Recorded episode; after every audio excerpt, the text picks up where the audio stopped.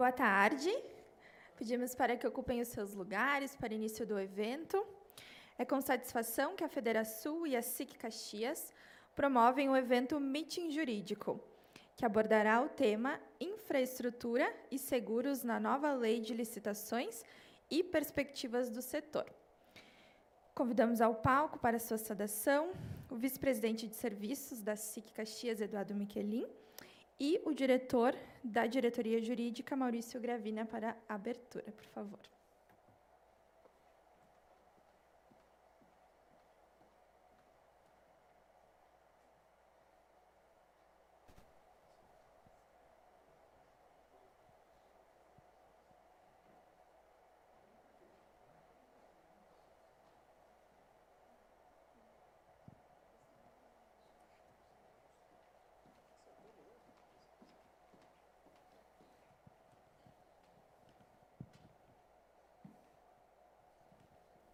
Tarde a todos. Cumprimento a todos nesta tarde, saudando de forma especial a Federação e a diretoria jurídica da nossa SIC Caxias, promotores deste evento, por nos brindarem com um meeting jurídico. O tema tratará sobre a infraestrutura e seguros na nova lei de licitações e perspectivas do setor, na nova do setor com renomados nomes com domínio das questões. Agradecemos novamente a todos, um bom evento e aproveitaremos ou aproveitamos o máximo conhecimento dos nossos convidados. Muito obrigado. Boa tarde a todos. É uma satisfação estarmos aqui nesse encontro, junto com o jurídico da Federação, com a OAB, com a nossa comissão de Direito dos Seguros da OAB, que nos prestigiam aqui. Uh, sejam todos muito bem-vindos à nossa casa. Uh, esse nosso evento, quando uh, a OAB, a Jaqueline, o Ricardo nos provocaram a, a tratar desse tema, junto com a Federação, trouxeram essa pauta da relação público-privada, das inovações da lei e esses temas importantes que agora vêm à tona da, dos seguros de garantia, eh, dando respaldo a, a, essas obras e é o grande desafio de infraestrutura que nós temos por aqui. Nossa saudação também ao Sincor RS, aqui representado pelo Marcos Posa, né, a, ao Seguro Gaúcho, então nosso amigo Paradeda, que nos prestigia sempre nesses eventos. Uma alegria enorme estar com vocês, todos os nossos colegas advogados. É, o tema é sempre desafiador. Né? Quando a gente fala desse momento da economia, eu lembrei de um livro, há pouco tempo, do John Brooks, que comentava alguns assuntos sobre Wall Street, foi um grande jornalista do New York Times, ele contou que um dia daqueles ele chegou no escritório do JP Morgan para entrevistá-lo. E entrevistando Morgan, ele perguntou: eh, o que, que o senhor acha? Como vai estar o mercado? O que vai acontecer? Ele disse: olha, com um ar meio snob, ele disse: o mercado flutua, o mercado vai continuar flutuando. Né? E essa é a nossa realidade. Né? A gente vê marés de avanço do poder público, marés de avanço do setor privado, e assim nós vamos vendo uma série de transformações nesses últimos anos. No pós-guerra, um grande processo de estatização foi o modelo de desenvolvimento por meio de empresas públicas. A partir da década de 70 e 80, um movimento de privatização. No Brasil, a Constituição de 88 trouxe como diretriz, no artigo 173, eh, que não cabe ao poder público atuar no setor privado eh, e que deve fazê-lo, sim, por delegação, por concessão, por licitação, definiu como diretriz que se criasse no país uma lei de licitações, e foi feito. Nós acompanhamos aqui dessa casa a lei do deputado Ponte, à época, indo propondo emendas, e, e, houve muita contribuição do setor empresarial também, não só do setor público na construção daquela lei. Mais tarde, como sequência, também por uma diretriz constitucional nós vimos a lei de concessões de serviços públicos, e, e nessa onda, depois, parcerias públicos-privadas e uma modernização na possibilidade dessa relação do público e do privado. Né? E, mais recentemente, a gente viu um grande avanço do ponto de vista da liberdade econômica. Nós vimos a lei que foi relatada pelo nosso deputado amigo Jerônimo Gergen, uma lei que trouxe grande transformação no Código Civil brasileiro, tentando fixar assim as bases de um Estado liberal que se quis aqui em vários momentos, né? principalmente que se seguiu a partir da Constituição de 88, quando nós vimos um grande uh, programa de privatizações no país, não só por iniciativa política dos políticos da época, mas porque era uma diretriz constitucional, um novo modelo que se quis e que se quer. Uh, agora, nessa onda, então, da liberdade econômica, nós vimos também um forte avanço no sentido de respeitar os contratos paritários entre os particulares, de intervenção mínima do Estado nas relações privadas, de controle de impacto de regulação, mitigação da regulação né, sobre a iniciativa privada. Os municípios fizeram isso, nós aqui no município, assim que teve um papel muito importante junto com o MOB Caxias, uma entidade nossa uh, que tem trazido uma série de pleitos também para a nossa comunidade, assim como a SIC, nossa entidade centenária. Nós eh, trouxemos para Caxias, empurramos muito o setor público a criar uma lei de liberdade econômica, foi criada, a redação foi nossa, inicial. Hoje, mais de 800 atividades podem ser estabelecidas no município, dispensadas de licença, com muita simplificação, com muita rapidez, o que se torna extremamente necessário no momento de crise, né? uma crise que a gente está vivendo, pandêmica, agora uma crise de energia, de eh, econômica também. Enfim, esse nosso evento vem para falar um pouquinho disso tudo e reforçar a missão das nossas entidades empresariais de defender os ideais de liberdade econômica, de livre iniciativa e de evitarmos retrocesso a gente está próximo de um período político que não seja motivo para voltarmos atrás na reforma trabalhista, que não seja motivos para voltarmos atrás no programa de privatizações que foi está sendo bem desenvolvido e que não sejamos um estado de funcionários públicos, que possamos ser um estado onde as empresas cresçam, se desenvolvam e sejam respeitadas nesse, nessa atividade. Assim, eu dou início a essa fala, falando um pouquinho da relação público-privada e que sigam nossos palestrantes para um ótimo evento, uh, que possamos uh, compartilhar esse convívio nessa tarde.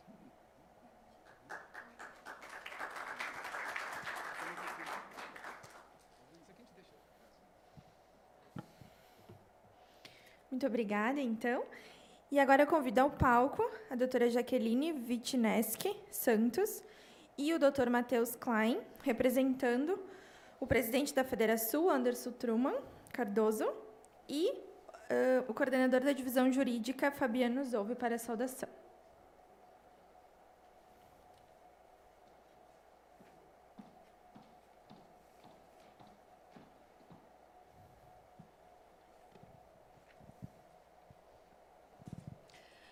Boa tarde a todos.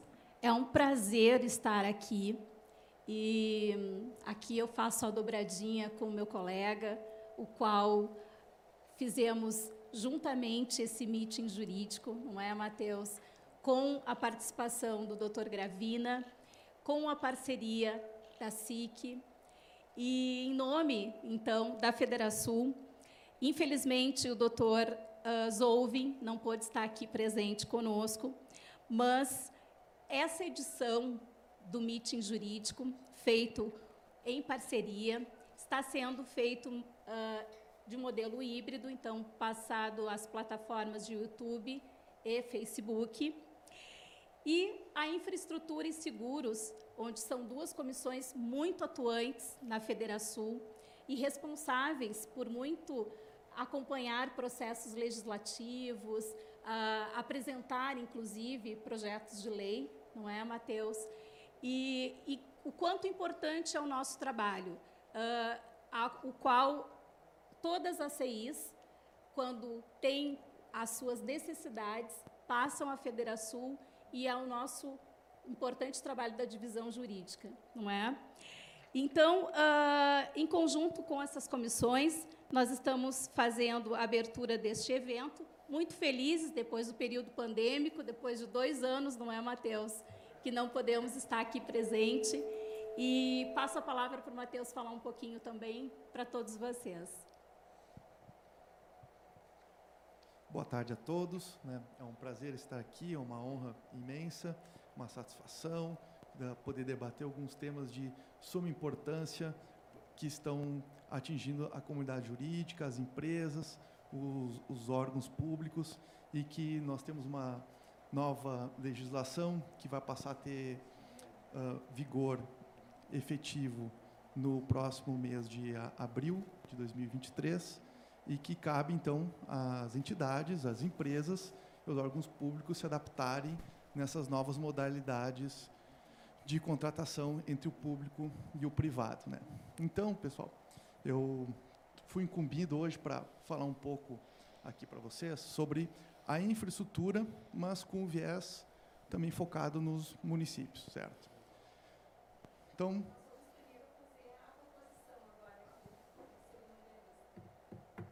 Posso? Então, informamos também que este evento ele está sendo transmitido pelo Facebook e YouTube da Federação. Aproveitamos para saudar e agradecer as marcas que estão patrocinando este evento, que são elas: BSPZ LOL, Licijur Soluções para Governo, Sindiceg RS, Sindicato dos Seguradores eh, do RS, RVD, Administração Judicial, JWS Advogados, SPERB Advocacia Empresarial e Torelli Bastos Advogados Associados. E também contamos com o apoio do MOB Caxias, Sincor RS, Sinduscom Caxias, OAB no Rio Grande do Sul e OAB RS. Antes de iniciarmos as apresentações, informamos que as perguntas devem ser enviadas pelas redes sociais, nos canais do YouTube e da Federação. E aos que estão presentes conosco hoje, informamos que o COF estará disponível no hall do auditório durante todo o evento, mas que não é permitido consumir dentro do auditório, somente no hall. Então, fiquem à vontade para degustação. Então, para o primeiro painel, contaremos com os painelistas Matheus Klein, advogado e coordenador da Comissão de Infraestrutura da Divisão Jurídica da Federação, que abordará o tema Infraestrutura, a importância e o principal desafio nos municípios. E também Jaqueline Vitineski dos Santos, advogada e coordenadora adjunta da Comissão de Seguros da Federação, que abordará o tema Seguros de Obra e Serviços de Engenharia na nova Lei de Licitações.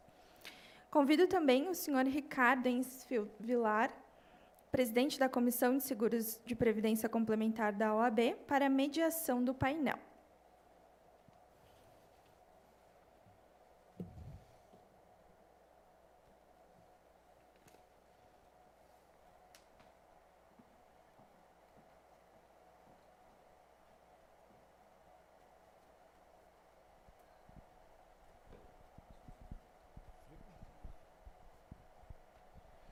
Muito boa tarde a todos.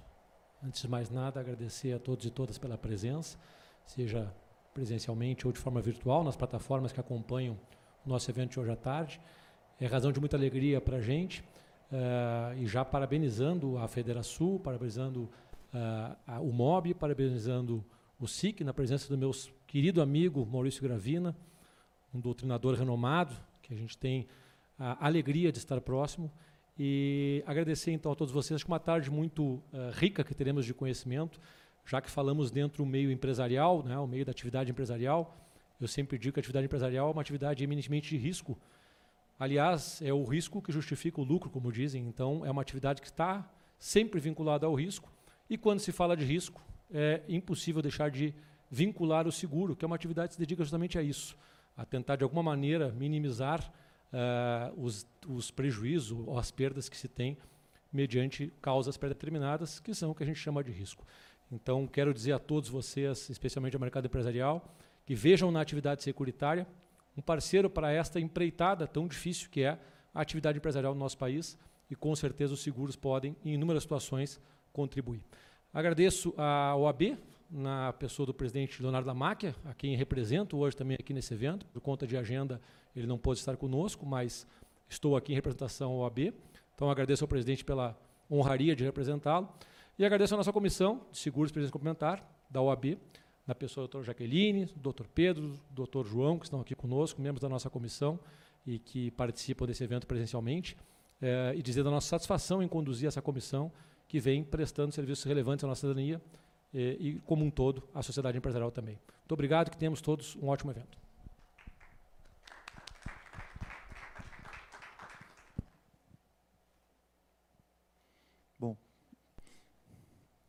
Vamos dar início, então, à primeira parte do, do painel. Falar um pouco sobre a infraestrutura né, municipal, como desenvolver essa infraestrutura dentro dos municípios e os desafios da nova lei de licitações. A infraestrutura, ela é hoje um, hoje não, desde do, do século XIX, um dos grandes vetores do desenvolvimento. E muito se confunde os conceitos de infraestrutura e desenvolvimento.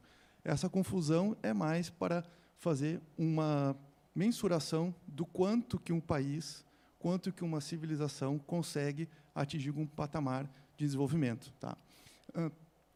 Essa conexão entre esses dois conceitos, geralmente, é para fazer uma medição do quanto que essa sociedade conseguiu potencializar a sua para atender as necessidades da população, seja através de escolas, de postos de saúde, de comunicação, de mobilidade urbana, todos esses serviços, todas eh, essas obras de engenharia são conectadas a esse conceito de infraestrutura. Né? Uh, essa uh, infraestrutura, na verdade, ela é um conjunto de engenharia e de instalações, mas que veio sofrendo mutações ao longo do tempo. Hoje, a infraestrutura não é mais limitada apenas a uma obra pública, e sim a todo um conjunto de serviços que a sociedade demanda, ainda mais num estado de bem-estar social que hoje nós vivemos. O que, que compreende uma infraestrutura municipal? Ela é muito focada na parte dos resíduos sólidos, manejo do, do lixo, a parte do saneamento, a pavimentação das vias urbanas, o mobiliário urbano, a iluminação pública, e o transporte, a própria mobilidade urbana. Esses são, hoje, os grandes vetores que integram a infraestrutura de um município. Como é que a gente desenvolve essa infraestrutura municipal? Ainda mais num, num país subdesenvolvido, ou um país de terceiro mundo, como alguns uh, colocam, que o Brasil se enquadraria. Uh, neste aspecto, onde tu tem uma carência e uma restrição orçamentária. Tu tem que ter um planejamento muito centrado, um planejamento forte, como que tu vai conseguir chegar para atingir os objetivos. Verificar qual é o orçamento disponível que aquele município dispõe para desenvolver esses determinados nichos de infraestrutura. Quais são as prioridades dentro daquele orçamento que se foi estipulado.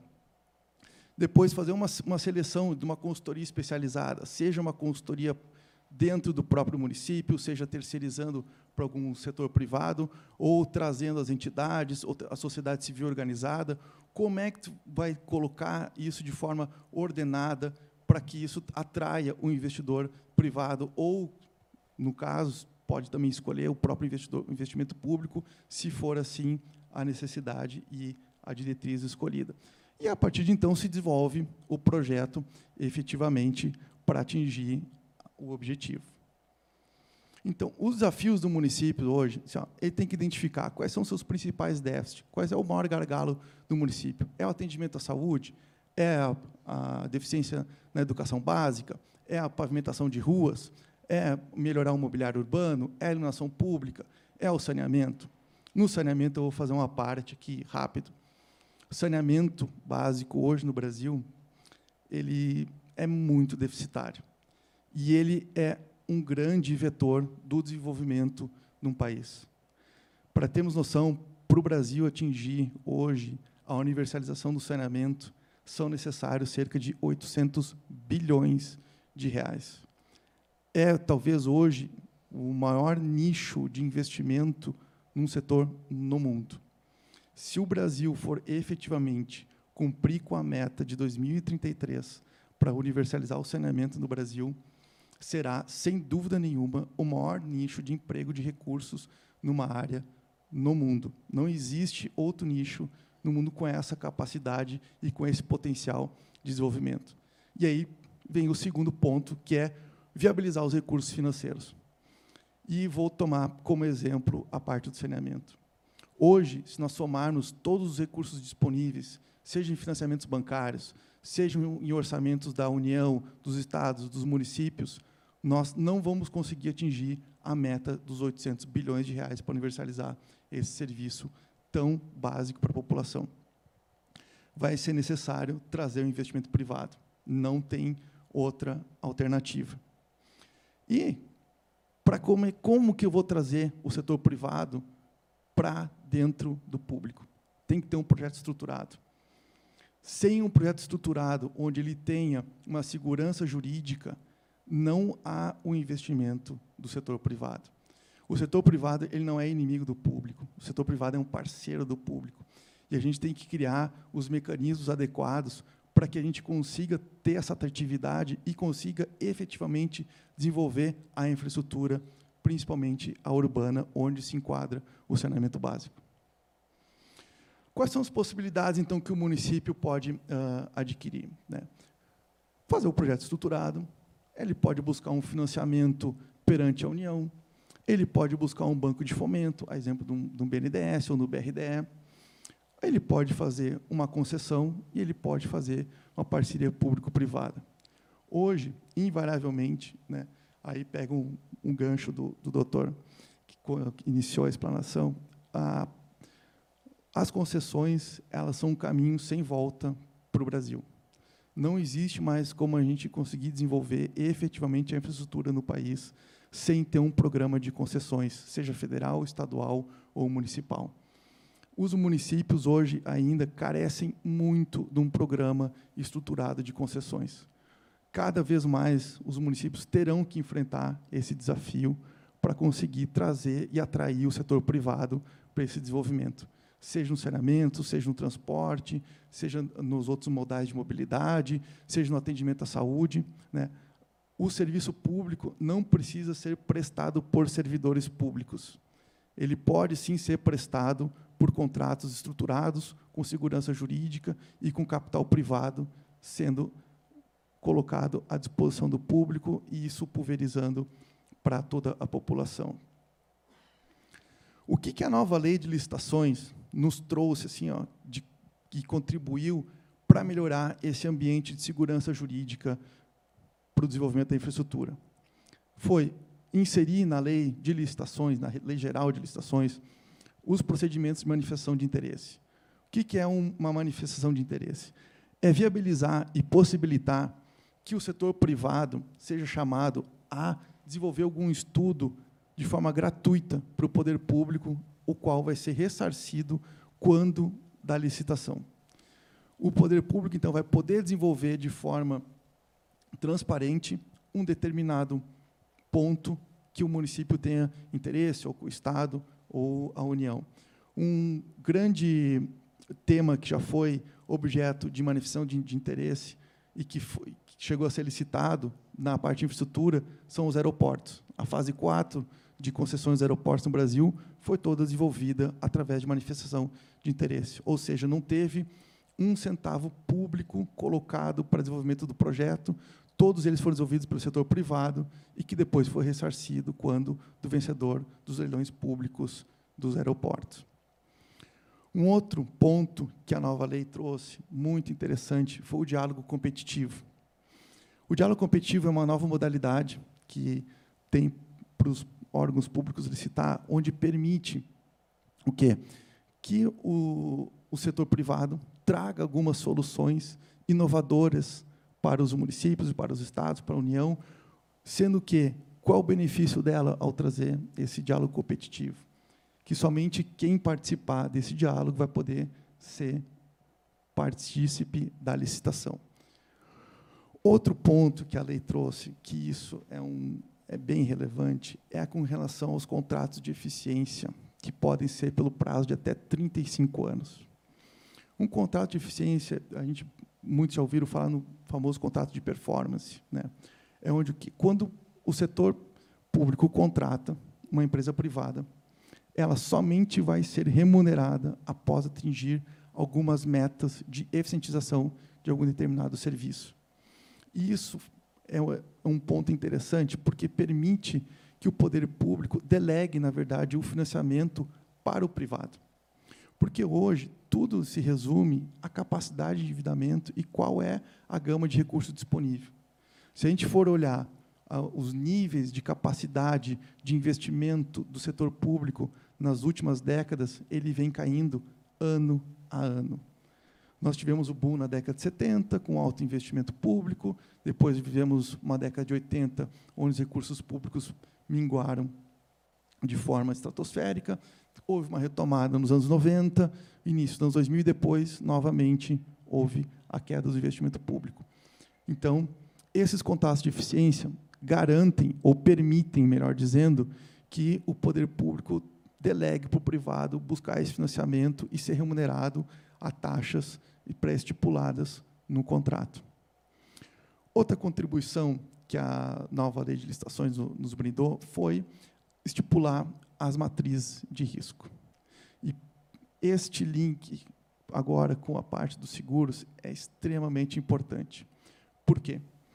Quando tu estipula a matriz de risco, tu delimita algumas possibilidades de reequilíbrio econômico-financeiro do contrato permite que tu faça seguros de garantia para determinados eventos, certos, determinados. Isso tu diminui custo, tu melhora a, as vantagens comparativas na hora de execução de uma determinada obra ou de um serviço público. Ter essa previsão de matriz de risco bem elaborada, bem estipulada, fazer o cálculo dela, trazer o setor de seguros para dentro da discussão é fundamental os seguros, nesta parte da matriz de risco, são parte indissociável. Eles, ao fim e ao cabo, vão ser os grandes responsáveis caso algo dê errado na execução do contrato. Se houver uma inadimplência por parte de um contratado, ou uma empresa não conseguir entregar uma obra, uma seguradora pode vir a ser chamada, inclusive, a assumir e a continuidade desse próprio contrato para vocês verem assim, ó, o quão importante esse tema vai ser tratado e vai ter que ser considerado nos próximos nas próximas licitações, nas próximas contratações públicas. Né? E um pouco se vê o debate com relação a isso. E eu acho que é relevante isso que nós estamos fazendo agora, é muito importante, porque este ponto eu vejo assim, ó, como crucial para a estabilidade inclusive para diminuir o custo, os custos de transação para conseguir efetivamente destravar a infraestrutura no nosso país. Mas o que consiste, então, num projeto estruturado? Um projeto estruturado ele é composto de cinco etapas. Cinco etapas. É feito um diagnóstico, onde se levanta quais são as potencialidades de infraestrutura daquele município. É feita uma revisão da análise regulatória, a análise regulatória é fundamental para dar estabilidade para o setor de infraestrutura que quer se desenvolver naquele município. Por exemplo, o setor de saneamento, tenho que estipular quais são os direitos e deveres dos usuários, eu tenho que estipular como é que vai ser feito a estrutura tarifária, como é que eu vou tratar do financiamento, se eu vou fazer ele uh, com a ajuda do recurso público ou vai ser integralmente privado. Eu regulo de forma local como que esse serviço vai ser tratado. Vamos supor, na parte imobiliária urbana, eu vou fazer todo o diagnóstico, vou fazer uma análise regulatória de como que eu vou delegar isso para o setor privado, ou até mesmo como o próprio setor público vai desenvolver esse aspecto. Né? A partir de então, feita a análise regulatória, se faz o estudo de viabilidade técnico-econômica financeira para ver se aquilo que se pretende realizar, como, por exemplo, fazer a concessão de serviços de água e esgoto, fazer a concessão para explorar o mobiliário urbano, esse estudo vai dizer exatamente como que esse projeto para em pé. O que, que é preciso? Qual é o prazo que eu preciso para amortizar esse investimento? qual é a taxa interna de retorno, qual vai ser o VPL da, daquele nicho de exploração da infraestrutura. Com isso, tu vai ter o norte para estabelecer como que tu vai fazer a licitação, como que tu vai fazer a escolha do setor privado para administrar e para desenvolver aquela infraestrutura. E volto a dizer, infraestrutura no aspecto amplo, saúde, educação, pavimentação, mobiliário, saneamento. Hoje a infraestrutura ela é muito ampla e por isso que esse estudo ele tem que ser muito bem elaborado. E isso vai demandar qualificação, expertise, tanto de servidores, de consultores, sejam economistas, advogados, arquitetos, engenheiros, assim, ó, todos vão ter que se qualificar para contribuir no desenvolvimento da infraestrutura, principalmente a municipal, que é onde tem o maior gap de necessidades no, no Brasil. Passado isso, por ser um projeto de longa duração, ele tem que passar por uma consulta pública. Eu vou informar a sociedade o que está sendo desenvolvido, pedir as contribuições, quais são os aspectos que podem ser melhorados, quais são os aspectos que podem ser considerados como fator de risco, inclusive no fator de, de consulta pública, é onde a gente consegue mensurar o apetite do mercado por explorar aquela infraestrutura. Inclusive, vai refletir na, no próprio cálculo do seguro. Como é que o setor de seguros vai, vai ver o comportamento daquele mercado, vai conseguir fazer uma mensuração melhor dessa apólice. Depois é elaboração do edital e o processo licitatório em si. O processo licitatório ele visa o quê? Sempre buscar melhor competitividade, né? trazer o maior número de players possível para que aquela infraestrutura seja explorada. O processo licitatório ele sempre vai cair na maldição do vencedor, né? onde tanto o público quanto o privado né, são amaldiçoados com aquele contrato, que geralmente, num projeto estruturado, é um contrato longo. Como a gente viu ali, a gente pode ter um contrato de eficiência por até 35 anos pela lei de licitações. Na parceria público-privada, os contratos variam de 5 a 35 anos. Nos contratos de concessão comum, não há um prazo máximo, limite para uma concessão. Então, posso ter uma concessão comum de 40, 45, 50 anos, dependendo do que um estudo de viabilidade técnica demonstrar como necessário para amortizar o investimento. Então, senhoras, senhoras, público em geral, o, o que, que a gente vê assim com relação à nova lei de licitações? Ela trouxe alguns instrumentos interessantes, como a manifestação de interesse, o diálogo competitivo. São instrumentos inovadores que vão ter que ser bem trabalhados, vão ter que ser melhor absorvidos, pelo público, tanto do direito quanto do público que trabalha com a infraestrutura.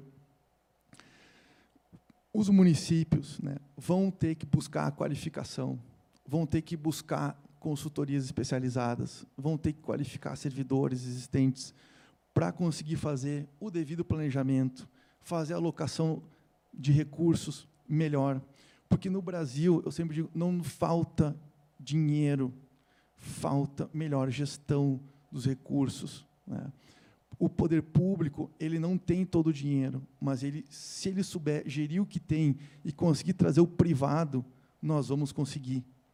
Por mais que no saneamento a gente vai é um volume absurdo de dinheiro, se a gente olhar, pode chegar a quase um trilhão de reais, mas é possível. Não é, um, não é impossível fazer.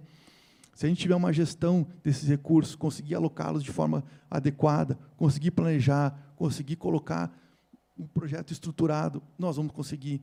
E o, o saneamento ele é um vetor gigante de reflexos no desenvolvimento. Ele melhora a saúde, ele melhora o gasto com saúde. 70% das doenças que existem hoje são relacionadas à falta de saneamento básico. Cada real investido em saneamento reflete numa economia de hoje de cinco reais em saúde. Então, investir em saneamento vale a pena. E o saneamento é, sim, competência dos municípios. O município é responsável. Ele é fundamental hoje para o nosso país. Se o Brasil se conscientizar do investimento em saneamento, dê a devida importância, fazer uma alocação de risco séria, fazer uma mensuração do quanto exatamente é a amortização desses investimentos, não tenho dúvidas que o Brasil ele passa a ter um outro patamar. E isso reflete na saúde, na educação, reflete em sobrar dinheiro para as outras áreas. Então, essa seria a minha pequena contribuição na data de hoje aqui com vocês. Espero ter sido claro, ter colocado de forma breve. Estou à disposição para alguma dúvida, para algum esclarecimento. Também tenho meio e-mail ali na, na apresentação, se alguém tiver online quiser também mandar algum pedido de esclarecimento. E era isso. Agradeço. Muito obrigado.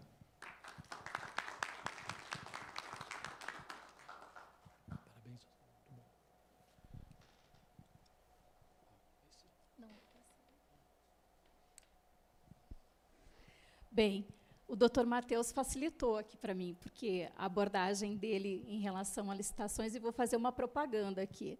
Nós, do, dos seguros, com a infraestrutura, montamos uma cartilha que está disponível no nosso site, está disponível para todas as ACIs, muito importante, né, Matheus? Onde nós fizemos comentários sobre a lei de licitações e também a área de seguros, que tanto contribuiu. Eu sou uma apaixonada por seguro, faço parte da OAB do Rio Grande do Sul, lá da comissão, e também da Federação. E digo que somos uma sociedade que passa por riscos inerentes a riscos o tempo todo. Seguro não pod poderia ficar de fora em relação a isso. E teve um capítulo muito importante dentro, realmente, e o quão é relevante estarmos aqui hoje conversando com o mercado empresários, com o Sinduscom, com o Mob Caxias, ente público, com a sociedade em si, com o pessoal de seguros, corretores, porque precisamos ter um olhar diferenciado no seguro garantia de obras e serviços de engenharia para essa lei de licitações. É um grande mercado inexplorado e que precisamos de uma questão técnica. Eu começo aqui com uma provocação. Alguém arriscaria me dizer quanto tempo levou a ponte do Guaíba para ser concluída e quantos milhões foram investidos nela? De governo a governo, considerando empresas que deixaram a obra e retomaram. Problemas de repasses federais. Nós temos mais de 850 milhões investidos nela nós temos uma década para elas ter sido inaugurada em 2020. O que representa isso? Não é? Bela, aqui é só um grande vulto de tantos valores que a gente que acompanha o processo licitatório nos deparamos em relação a N problemas, seja na questão licitatória, seja na questão de conclusão de obras. Então, aqui, uh, tive o desafio, e eu vou sempre utilizar a questão do seguro para fazer aqui uma, uma breve consideração. Como o doutor Matheus já comentou, nós temos até 2023 para o ente público se adaptar à nova legislação. Isso causa muito incômodo, porque nós temos uma legislação de quase 30 anos, que é a 8666. Os estados e municípios não estão preparados e nem sequer será se estarão em 2023. Nós temos as nossas dúvidas que eles realmente podem prorrogar essa situação. Por quê? Já tem, uh, uh, nós temos um quadro panorâmico muito diferente de 30 anos atrás. Nós temos uma lei anticorrupção, nós temos uma lei de acesso à informação, de portal da transparência, nós temos questões de compliance, nós temos aí grandes, quando a gente analisa a lei de licitações, a gente verifica os julgados e os acórdons do STF, do STJ, do TCU, do TCE, que fizeram princípios importantíssimos para essa nova legislação. Isso impacta muito a questão pública-privada, porque o público, para fazer a implementação, ele precisa observar as diretrizes do, da próprio TCU, do TCE, e eles também têm que fazer legislações estaduais ou municipais uh, que adequem né, essa questão da legislação. Aqui, de novo, eu coloco para vocês uma importância sobre a questão dos percentuais que houveram aqui, uh, sobre a questão do. Eu quero só fazer uma diferenciação. Às vezes, quem não conhece o setor de seguro-garantia, que é o que a gente vai abordar aqui, ele faz uma, uma, uma, confusão do processo licitatório inicial, que é aquela garantia, e aqui nós não estamos tratando disso para participar do certame. Aqui eu já trato da questão que a Lei 8666, na hora de o certame, da licitação, da contratação, é aquela garantia que é opcional você apresentar ou calção, ou títulos da dívida pública, ou fiança bancária. E isso houve uma grande uh, mudança, que antes se uh, tinha de 5% a 10%, e hoje nós temos ali uma variação de 5%, 10% e 30%. Bem, aqui eu faço uma, uma breve uh, posição a vocês sobre uma situação importante. A gente sempre visa grandes vultos de valores, mas eu quero mostrar daqui a pouco para vocês um estudo feito pelo Tribunal de Contas do Estado do Rio Grande do Sul, e vocês vão se surpreender com os números muito abaixo de grandes vultos. Eu pego contratos para analisar, onde eu verifico 2 milhões, por exemplo, com 5% de garantia de um contrato que não é nada. O que, que vai prever 5% de garantia da execução desse contrato para 2 milhões? Falta de conhecimento técnico, falta de conhecimento da parte de corretagem de seguros se especializar mais sobre isso. Advogados atuarem e ficarem muito mais atentos a esse mercado o quanto de assessoramento pode ser feito ao ente público, às empresas e às corretores também, aos corretores de seguro. E vou dizer mais a vocês. Como trabalhei em instituição financeira, se compararmos uma fiança bancária, onde ela consideravelmente utiliza daquela empresa o, o comprometimento dela financeiro ao banco, ela optaria por um seguro garantia com certeza, porque ela não teria todo aquele comprometimento junto à instituição financeira, de folha de pagamento e outras mais. E até a questão de custo também. Bom, outra diferenciação é a cláusula de retomada, que é step right, que a seguradora pisa dentro, um pouquinho polêmica ainda, de, nós, dentro do setor de seguros, temos muito a debater e discutir sobre isso, que é o que o doutor Matheus há pouco comentou sobre a seguradora tomar conta deste negócio. A seguradora está aí para, na verdade, fazer o comprometimento, a avaliação né, desse risco e acompanhamento do risco, com certeza, importante a matriz de risco comentada por ele, onde ela pode fiscalizar, porque, afinal de contas, é ela que vai uh, dar a garantia daquele interesse segurado. Então, é uma questão um pouco polêmica, a gente tem que abrir mais debates sobre isso. Aqui, uh, para o ente público, e aqui ficou o desafio para mim falar com o ente público-privado e a parte de seguros, eu destacaria o que o doutor Matheus já falou, que é mais planejamento, seleção de fornecedores com melhor qualidade, execução contratual sendo feita e analisada né, por etapas. E aqui uma coisa que preocupa muito a improbidade administrativa. Essa lei pesou na questão de sanções para o ente público. Esse é um item bem importante, né, Matheus, que a gente tava, comentou sobre isso. E aqui a gente fala sobre não confundir com o artigo 17, porque é o seguinte, quando eu falo, a gente separa aqui o ente público na parte em que ele tem que se preocupar com a improbidade, a transparência e uma série de requisitos lá do 37 da Constituição Federal que é inerente ao órgão da administração pública, nós separamos o, o artigo 17 porque ele vai diretamente aos licitantes. Tá? Então, essa aqui eu não vou elencar todas, mas é a fase, só para dar essa diferença a vocês, que é a fase de licitação ah, mesmo para a, a parte ah, do certame todo.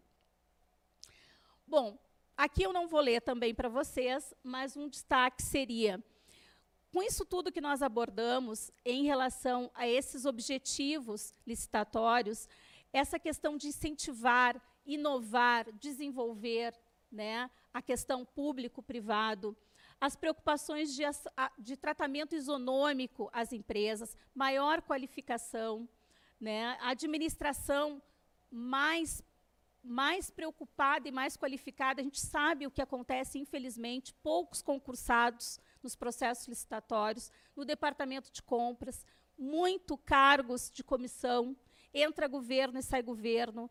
A gente tem um problema seríssimo com a questão licitatória para quem atua no, no setor em relação a isso, porque quem é concursado normalmente tem uma, uma trajetória, uma carreira dentro da- dos órgãos públicos, então é o que conhece um pouco mais, mas a equipe que assessora, principalmente o setor de compras, é um problema.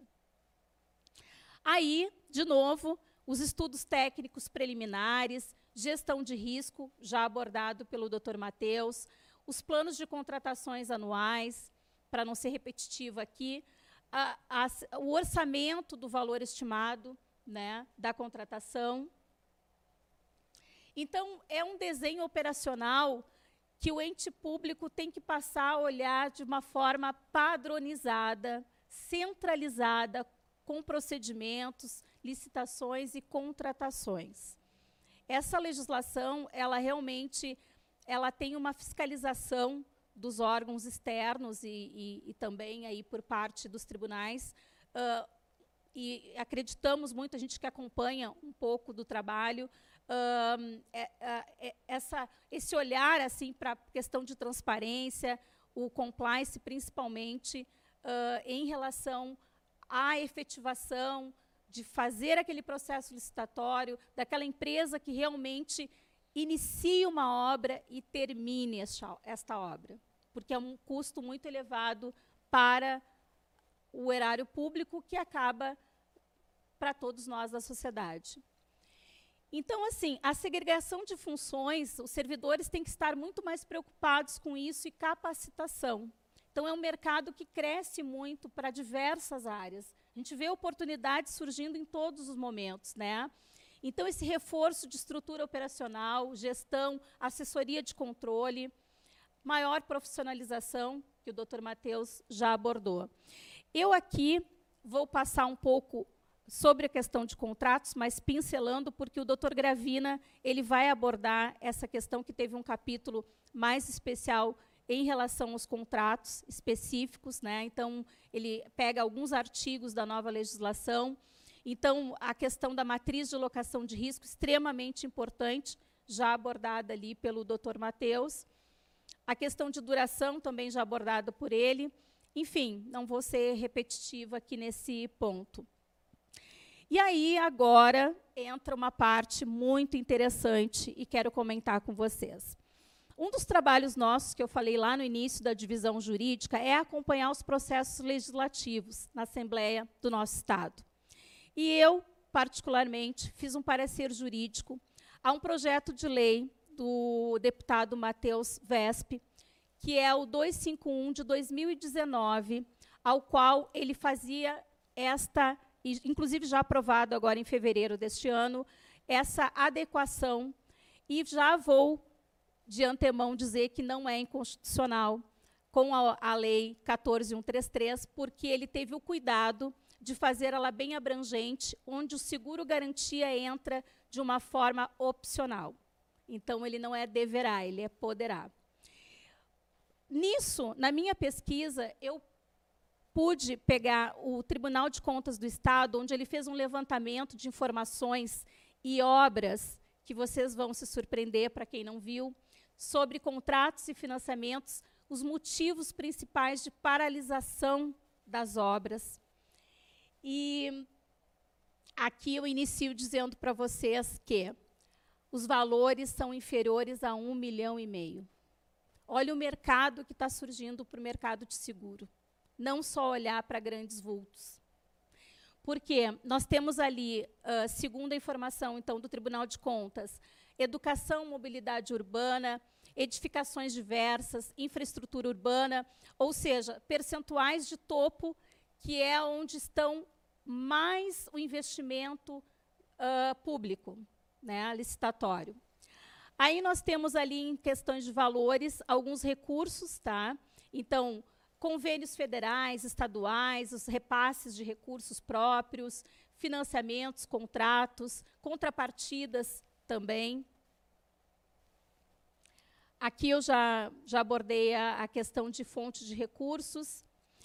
E agora chega a parte, não sei se triste, ou a parte motivacional para nós do mercado de seguro, empresários, onde nós vemos os descumprimentos, os maiores problemas de paralisações de obras, aditivos contratuais, empresas que entram em falência, que não conseguem o término do contrato, problemas de repasses.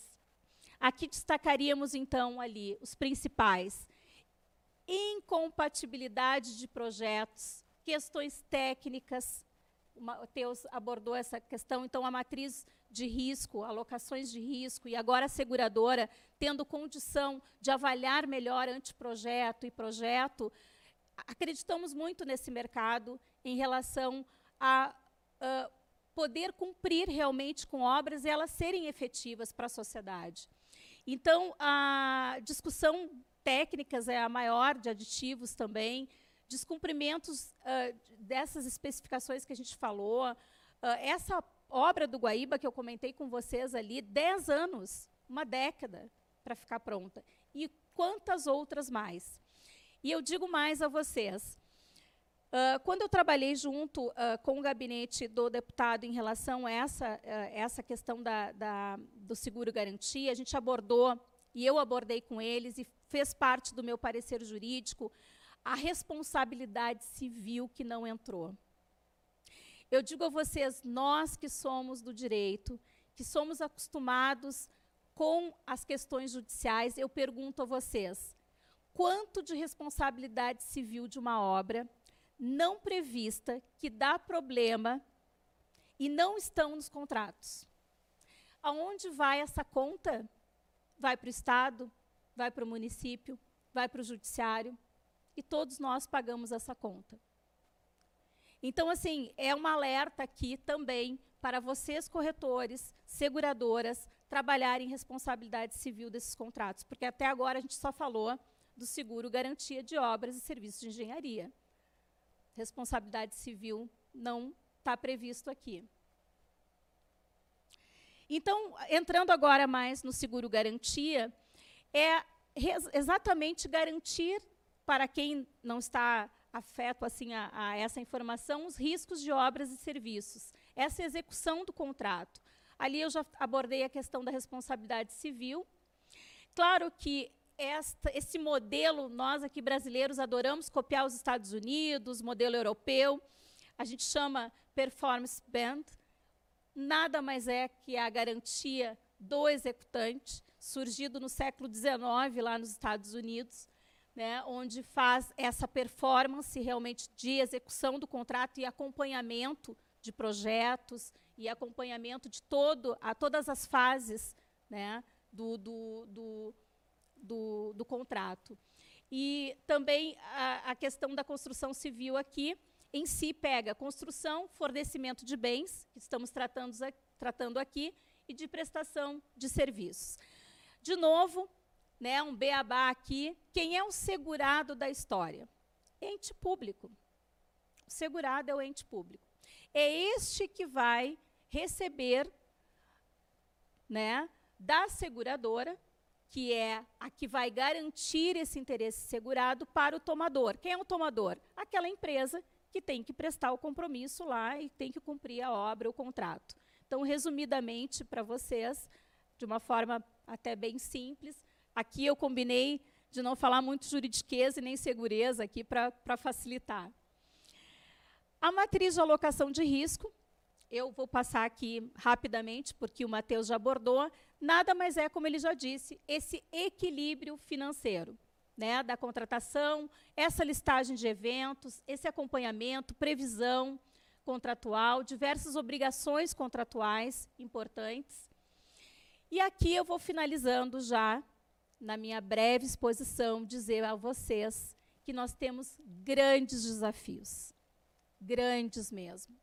Um deles inicia hoje, que é conversar com setores variados, que é o que estamos fazendo aqui, infraestrutura, corretores de seguro, empresas, mobilidade urbana, ente público. Nós temos que debater muito sobre esse assunto, porque aqui nós temos que ainda pensar que esses municípios precisam se aperfeiçoar. Nós precisamos pensar mais em planejamento, segregação, amadurecimento desse mercado. Questões técnicas muito abordadas aqui. As seguradoras desenvolverem produtos efetivos, os corretores que estão lá na ponta, verificar a necessidade do ente público, necessidade da empresa, Olha o mercado que está surgindo aí, para que se desenvolvam produtos, para que realmente e efetivamente atendam essa necessidade. O diálogo maior, não é? A questão de a, a, a aderir, né, o proposto pela. Aqui eu uso CGU, mas é porque uh, nós tivemos com o ministro Benjamin Zilling, uh, que é um engenheiro, do, eh, ministro do Tribunal de Contas da União, uma excelente pessoa, colocou o gabinete dele à total disposição nossa para fazer um estudo uh, mais aprofundado em, em, nível Brasil. Por quê? Porque eles têm toda a diretriz, assim como o Tribunal de Contas do Estado, para que os municípios eles se adequem à legislação. É, falta ler, falta conhecimento, falta realmente questões de se debruçarem fazerem uma, uma gestão adequada. E eu finalizo com a chamada Dama de Ferro, Margaret Thatcher, que diz: jamais esqueçam que não existe dinheiro público. Todo dinheiro agregado pelo governo é tirado do orçamento doméstico, da mesa das famílias. Finalizo aqui minha exposição. O meu muito obrigada a vocês e aberto aos debates, a quem está nos ouvindo pelas plataformas, se quiserem mandar alguma, algum questionamento, nós uh, responderemos assim que possível. Muito obrigada a todos.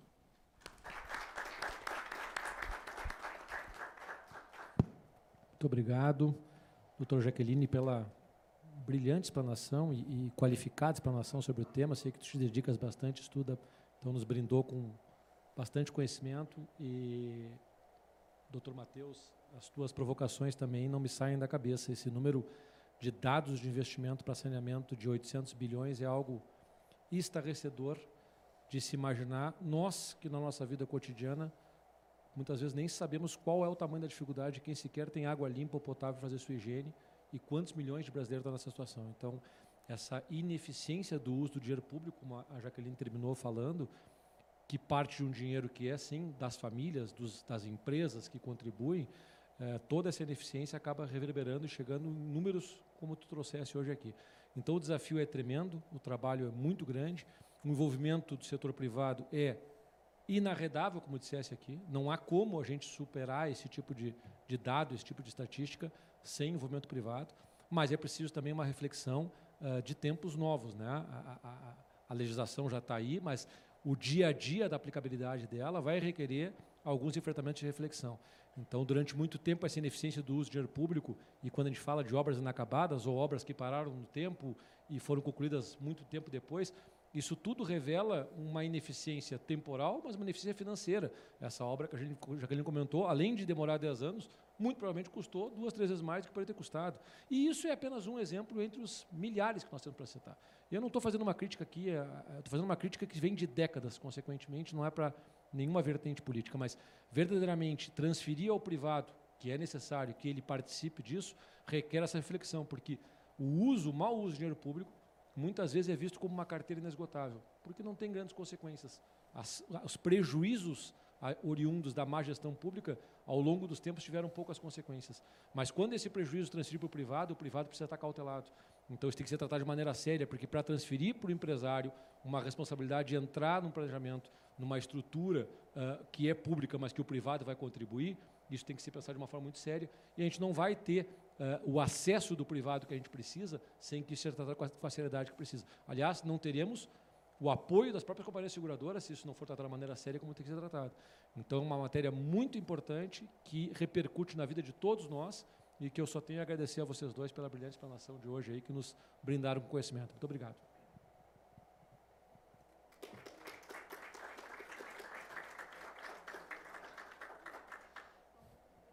Muito obrigada, então. Nesse momento, abrimos para perguntas.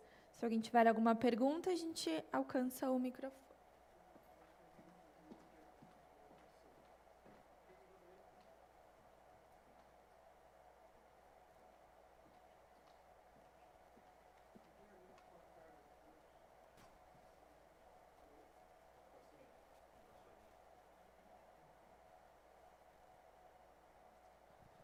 Boa tarde a todos. Eh, primeiramente, muito obrigado pelas brilhantes explanações, todas eh, altamente elucidativas, trazendo um assunto de alta relevância. Mas, na medida em que foram explicando, me surgiu uma questão na minha, na minha mente, que é o seguinte: na medida em que na área pública existem administradores, existem governantes, que são eleitos por mandatos com tempo determinado e que cada vez que entra um administrador novo, ele, ele, ele acha que na sua gestão o foco principal é outro do que do anterior. E assim ele abandona uma obra para atender outra coisa que não era o que estava sendo enfocado e, consequentemente, a obra passa a se estender no tempo é? uh, muito mais do que deveria. Em que medida as seguradoras estariam uh, dispostas a, a, garantir esse tipo de postura, esse tipo de, de inadimplência na, na consecução de obras públicas? É essa dúvida que me surgiu. Bom, excelente, não poderia ser diferente, porque o doutor Firmino faz parte da, da comissão de, de seguros da OAB, é meu colega também, faz parte do, do grupo de trabalho. Bem, uh, é uma pergunta difícil de ser respondida, porque é um mercado imaturo ainda em relação a isso, mas eu penso, doutor Firmino, que a própria matriz de risco o próprio anteprojeto e projeto, e o Matheus pode me auxiliar em relação a isso, ele proporciona uma melhor avaliação e a lei ela dispõe que a seguradora faça o acompanhamento. Então, uh, a seguradora pode, inclusive, fiscalizar. Então, uh, Matheus, eu não sei se você quer contribuir com a parte do, dos contratos extensos, né? Mas, uh, num primeiro momento, na área de seguros, eu, eu, eu lhe responderia esse. Eu, eu vejo desta forma que a seguradora ela tem esta liberdade, né, e o ente público não vai poder dizer não, né, porque ela tem que gerir esse risco, ela tem que analisar onde ela, até por causa da precificação. Não, com certeza. Ah, uma das grandes inovações da, da nova legislação é justamente proporcionar uma maior segurança jurídica. Parece repetitivo o termo segurança jurídica, assim, mas ele é fundamental, porque tendo essa segurança é onde você vai conseguir fazer a devida precificação. O fato de ter a alternância de, mandat, de mandatários de, no, no poder faz parte do sistema democrático que nós vivemos. Né? Então, este fator ele sempre vai ser considerado no risco. Mas nós temos grandes exemplos assim que teve uma continuidade, né? onde um governo sucedeu outro e se deu continuidade. Mas também temos exemplos contrários, onde foi justamente o que o colega colocou. Há uma destruição total daquilo que o seu antecessor fez. Agora, o contrato vai ser o, o grande instrumento para balizar esta segurança e essa precificação. Não, não, hoje, tudo caminha para um, uma melhor estruturação contratual, que é onde vai delimitar a responsabilidade, a competência e que, que cada um vai fazer o que em caso de algum determinado evento, no caso de uma o risco político, ele é um dos fatores no cálculo do, do seguro.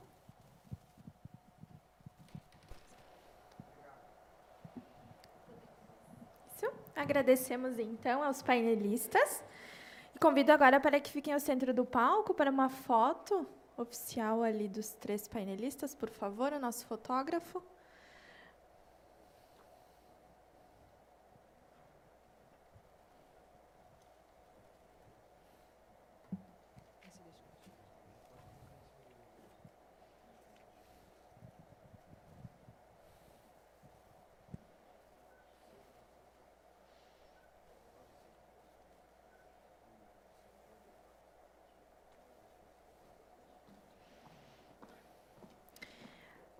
Para dar continuidade, então, ao nosso evento, vamos para o segundo painel da tarde.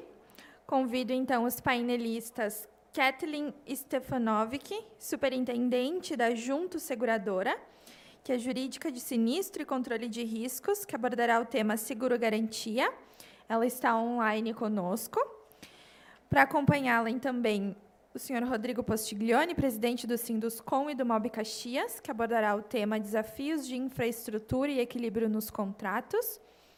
E para a mediação do painel, convidamos Guilherme Bini, presidente do Sindicato das Seguradoras, e Maurício Gravina, advogado e diretor da SIC Caxias. Por gentileza.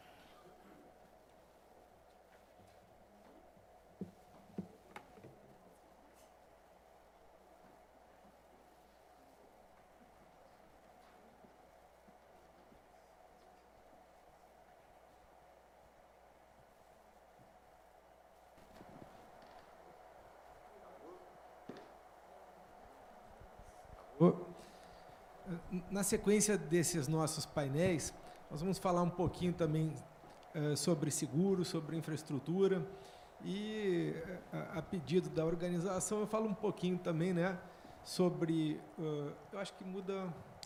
Ela está junto com a gente também nos acompanhando, a Kathleen, isso, no vídeo. Kathleen, que bom te ter aqui conosco também, está presente na tela grande aqui com, com o nosso pessoal. Né? Prazer é meu, que agradeço. Uma falazinha, né? Depois... Nessa temática de hoje, a gente tem como uh, pano de fundo alguns conceitos muito importantes. A questão da infraestrutura, a questão da contratação pública e o contrato de seguro. Três temas centrais desse evento que foram selecionados né, pela nossa comissão. Uh, no campo da infraestrutura, eu comento um aspecto que eu acho importante antes de entrar no tema de seguro. Nesse campo, a gente deve olhar com muito carinho para o poder que tem o cidadão de realizar o controle também das obras públicas e dos contratos públicos. O poder de controle não é só de organismos estatais. Há algum tempo, as modernas leis reservam um espaço ao cidadão para acompanhar os procedimentos licitatórios, para acompanhar a contratação pública e, inclusive, com direito de ação judicial quando verifica alguma irregularidade, alguma ilegalidade na contratação. E isso tem muito. Né? E, e não se pode simplesmente confiar nos órgãos de controle oficiais. Não. Muitos dos órgãos de controles oficiais que nós conhecemos acabam sendo capturados de alguma maneira pelos que os indicam para a composição, isso nas diversas esferas. Por isso fica uma ressalva aqui sempre para o cidadão, para o particular, para as empresas, para as entidades empresariais, esse dever de acompanhar a contratação pública e dos cuidados necessários. Outro tema que se falou num dos painéis anteriores são os contratos de longo prazo. Os contratos de longo prazo, em grande parte nesse país, geram um custo enorme para o cidadão.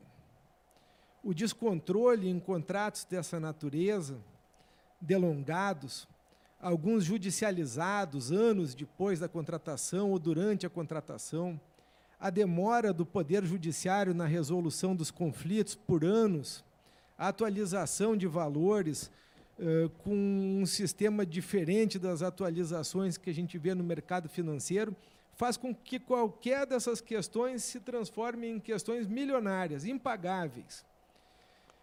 A gente tem falado nos nossos, nas nossas entidades empresariais há muitos anos da necessidade de se uh, incluir nesses contratos os meios alternativos de composição de conflitos, de prever a possibilidade de arbitragem na resolução dos conflitos, com rapidez, com especialidade, com técnicos que conhecem aquelas matérias.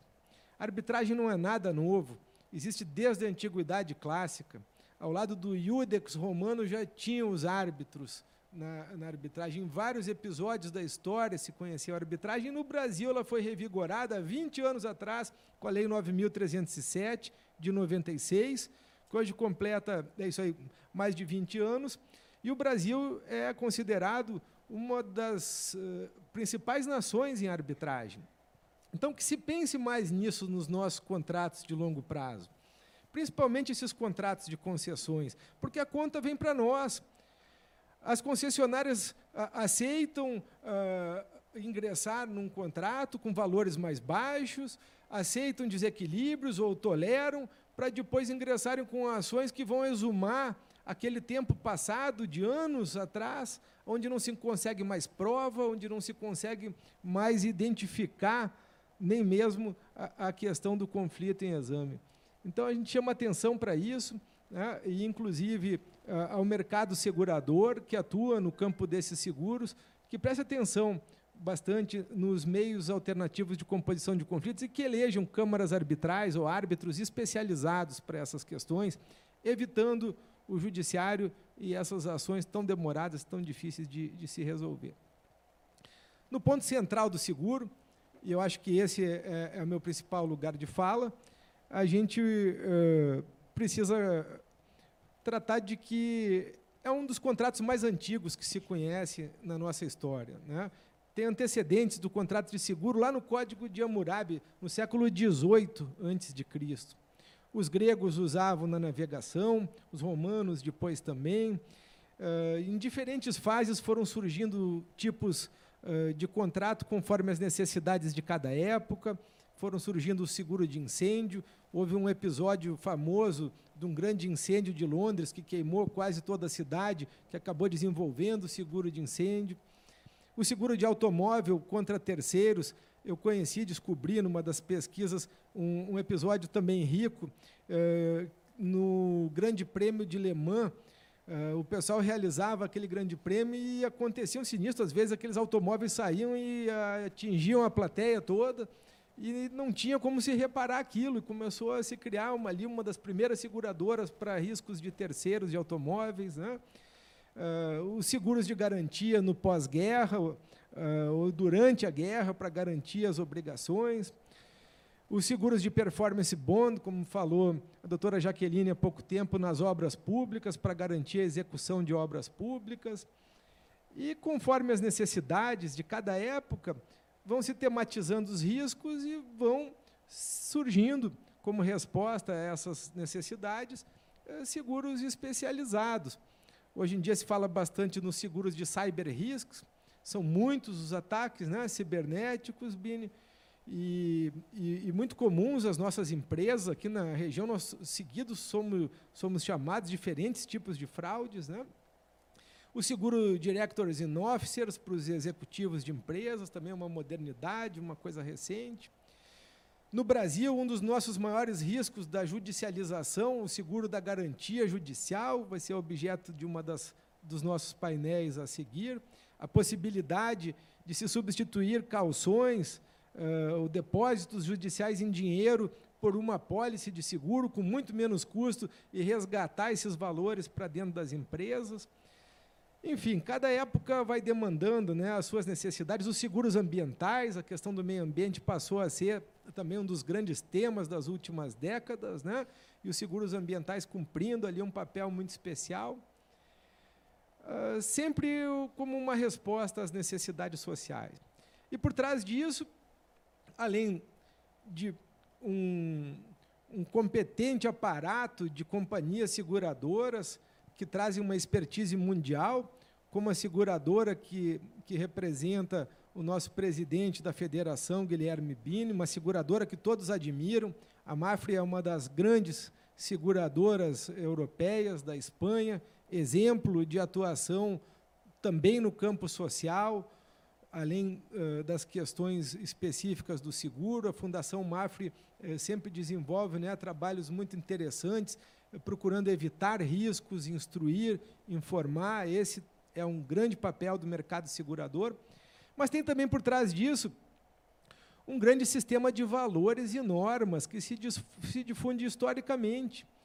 Uh, no Brasil, nós temos lá, desde o Código Civil de 1916, uma legislação específica, criticada por muitos, mas que uh, atendeu uh, a nossa sociedade brasileira durante mais de 100 anos e com muita eficiência para um sistema como aquele, onde uh, o autor, Clovis Bevilacqua, se inspirou no modelo suíço do Código de Cantão uh, de Zurique e uh, trouxe para o Brasil as bases de um sistema jurídico que funciona muito bem, misturando leis, regulação infralegal e contrato, condições gerais da contratação. Então, quando a gente analisa o contrato de seguros, é preciso ter esse panorama. É assim que eu costumo falar sobre a interpretação do contrato de seguro em algumas obras, no sentido de que ele é um contrato que merece ser interpretado nos limites da lei e nos limites das condições gerais da contratação. Sem interpretação extensiva, sem que se possa prever algo que não estava escrito no contrato. Isso tem que ser muito rigoroso. A interpretação é restritiva. E é um papel do segurador respeitar isso, porque é uma forma de respeitar a mutualidade dos segurados que garantem essas carteiras de seguro. E o equilíbrio contratual depende disso. Também como fonte desse direito, além do costume, que foi sempre importante, foi uma das primeiras fontes de todos os campos do direito, nós temos no Brasil a jurisprudência, uma importância fundamental da jurisprudência, principalmente a partir da reforma do Código de Processo Civil, que passou a valorizar extremamente a questão dos precedentes judiciais, precedentes com força vinculante, e o Superior Tribunal de Justiça, STJ, tem trazido muitas decisões e uniformizado muitas decisões em diferentes temas uh, estabilizando, cumprindo com seu papel de unificação da, da jurisprudência, o que tende a, a ser uma tarefa uh, levada a efeito com ainda mais cuidado. Nós estamos vendo uh, cada mês, cada ano, muitas decisões diferentes em tema de seguro que passaram a ser uniformizadas. Então, isso faz com que as seguradoras revejam seus clausulados, com que os segurados analisem muito bem antes de propor uma ação judicial, porque ele já vai poder mais ou menos saber para que lado será a decisão do tribunal. Uh, recentemente teve uma decisão importante, Bini, que eu, eu, tenho certeza que contribuí para ela. E, e, me assustei no último Congresso de Direito, quando estávamos em Gramado. Encontrei os colegas também por lá alguns advogados de seguradora estavam comentando, puxa, essa decisão da ministra Nancy Andrighi agora, que trata da prescrição né, do seguro, que o termo inicial conta a partir da, da, da notificação pelo segurador, da negativa da indenização, uh, pode deixar um buraco muito grande. E, e um dos advogados muito conceituados lá me disse: Pai, isso é, isso é muito nocivo. Eu, eu imagino que foi o fulano de tal que soprou isso, que estavam defendendo essas coisas. Eu fiquei quieto, mas eu sabia que tinha a ver com a minha doutrina daquele primeiro livro verde ali. E deixei ele ler, não disse nada. Eu não ia comentar aquela opinião. Mas eu vinha defendendo isso já há muito tempo porque e a ministra Nancy me escreveu, eu sei disso porque ela me escreveu um, um bilhete eh, com, comentando o meu livro em alguns aspectos, que foi um motivo de uma alegria enorme, ter uma admiração fantástica. Acho que ela é um exemplo de ministra no nosso Superior Tribunal de Justiça, como poucos. E, e aí eu voltei, porque estava para sair a segunda edição, que saiu essa semana, que é esse vermelho. A semana passada saiu esta edição. E deu tempo de eu ainda fazer uma ressalva, Mini, de colocar depois na obra uh, o acórdão, esse precedente da ministra Nancy, de que o termo inicial da prescrição conta da negativa, da ciência da negativa uh, da indenização pelo segurador, mas que o segurado tem o dever, ou o tomador, de informar o sinistro na primeira oportunidade. Então, eu fiz essa ressalva. Aí o que acontece? Aí se transfere para o segurador, sim, o ônus de fazer a análise do, do, do sinistro, uh, indenizar ou não, e comunicar com a maior rapidez possível, conforme o seu interesse. Então, não vejo motivo de desequilíbrio, mas inicialmente tinha ficado muito preocupado com isso e achei que eu poderia prejudicar o mercado segurador, o que não é verdade, e fiquei muito mais confortável de saber que uh, e, e do ponto de vista da razoabilidade, isso me parece que faz muito sentido, porque eu já tive experiências práticas assim. Imagina que o segurador recebe lá, e acontece várias vezes, recebe a documentação, não responde, passam meses. Esses meses que estão passando enquanto está analisando, ou por alguma negligência não responde, está comendo o tempo da prescrição do segurado do outro lado. Aí daqui a pouco o segurado, o tomador, vai saber que foi negada a indenização lá no último mês do prazo da prescrição. Outro fator importante é o seguinte, né? É, os civilistas não gostam muito disso, de misturar processo com direito material, em termos de prescrição, que é direito material. A gente que é do direito conhece um pouco mais disso. Mas o fato é o seguinte: enquanto o segurador não, não paga ou enquanto não se sabe que há uma negativa, não nasce o direito de ação. O direito de ação nasce da negativa. Não há interesse processual se não há uma negativa. A gente tem que aguardar e ver se está sendo analisado e se vai ser adimplida a garantia. Ah, então, são esses alguns pontos eh, introdutórios dessa apresentação inicial, polêmicos né, e, e muito atuais só para a gente dar início a essa fala. E eu, desde já, uh, deixo a, a, palavra com o nosso presidente uh, do Sindicato das Seguradoras, uh, para que faça a sua apresentação. Beleza. Bem,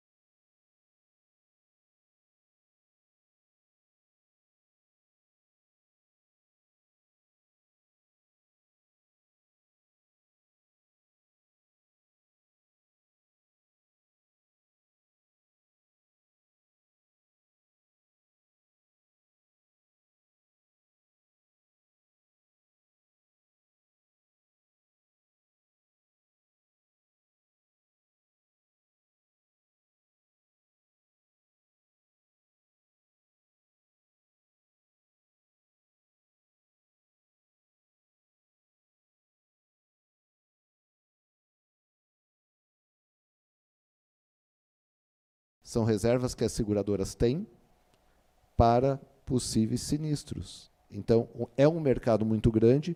Vocês veem que 1,3 trilhões de reservas não é nada perante as indenizações que nós temos. Mas nós sim estamos preparados para qualquer tipo de evento. Então, falando um pouco sobre é, o mercado que nós estamos inseridos, né? É, depois a Kathleen vai falar um pouquinho sobre o seguro garantia, que é uma das, das temáticas desse nosso encontro, mas eu trouxe um pouco também para falar sobre o seguro de risco de engenharia. Aqui é muito importante, né? É, o seguro de garantia ele vai garantir as, as, o contrato, né, a execução, é, mas muitos dos contratos não pedem um seguro de risco de engenharia. E ele é muito importante para nós. Né?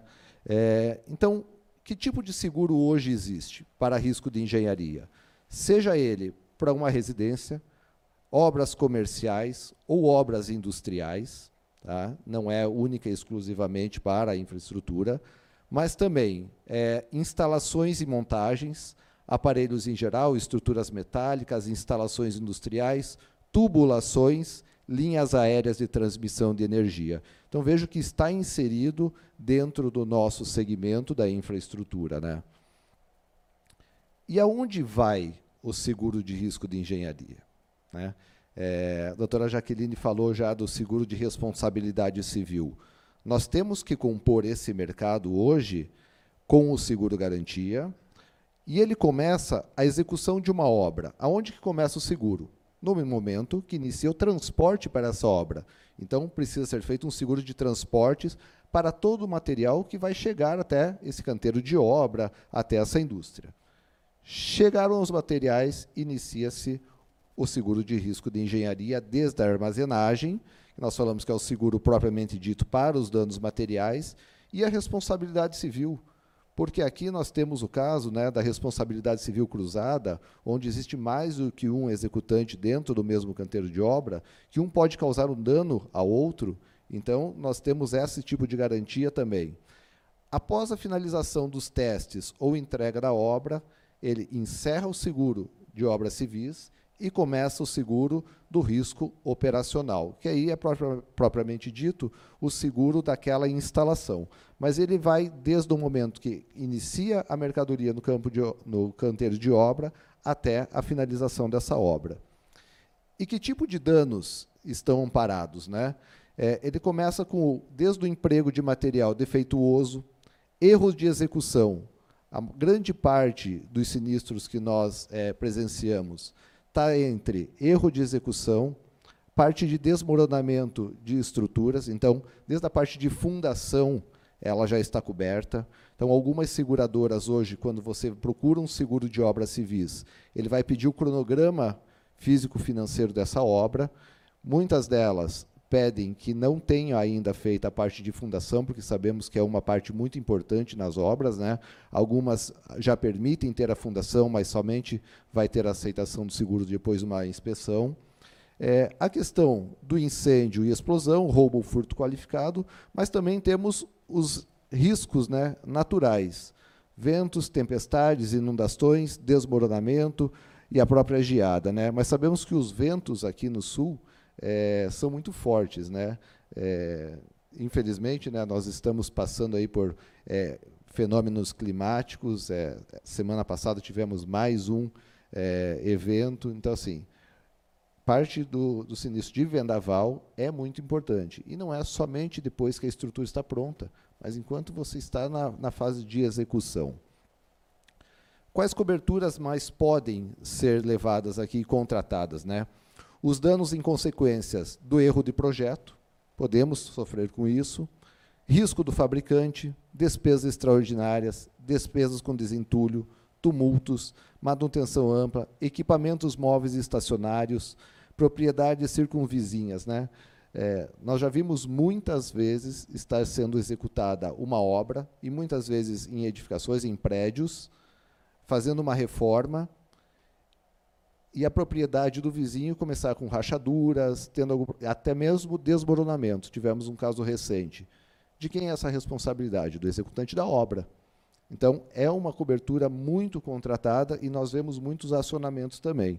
Questão de salvamento e contenção de sinistro, responsabilidade civil cruzada, como falei, e é propriamente responsabilidade civil do empregador. Então, doutora Jaqueline, responsabilidade civil é muito importante neste segmento também.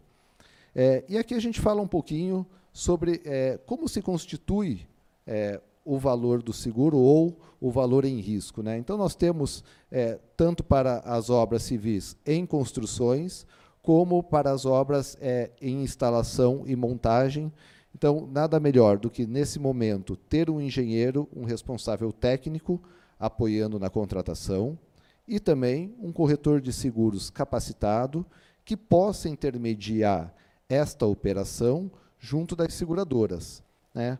Nós vimos ali no começo que nós temos um mercado muito amplo a ser explorado, infelizmente, é, as contratações de seguro de garantia ou de obras civis muitas vezes são feitas somente pela é, obrigatoriedade de um contrato, mas muitas empresas hoje, né, nós pegamos muitas é, construtoras, parte de edificações, que já estão buscando e colocando isso como um diferencial de vendas. Né? Temos uma construtora aqui no Sul que ela tem um seguro garantia que uma dos diferenciais dela é o seguro garantia da entrega da obra. Né? Então, isso hoje é um diferencial para o construtor, para o empresário. E quero falar para vocês de volta, né? o mercado de seguros é um mercado que está aqui é, para apoiar a todos. A todo segmento, é um mercado forte, um mercado que cresce, um mercado importante para a sociedade e, mais uma vez, né, o que traz de benefício, né, o que traz de proteção, para as famílias e para as empresas. Então, pelo que eu tinha, era isso. Agradeço mais uma vez e fico à disposição de todos.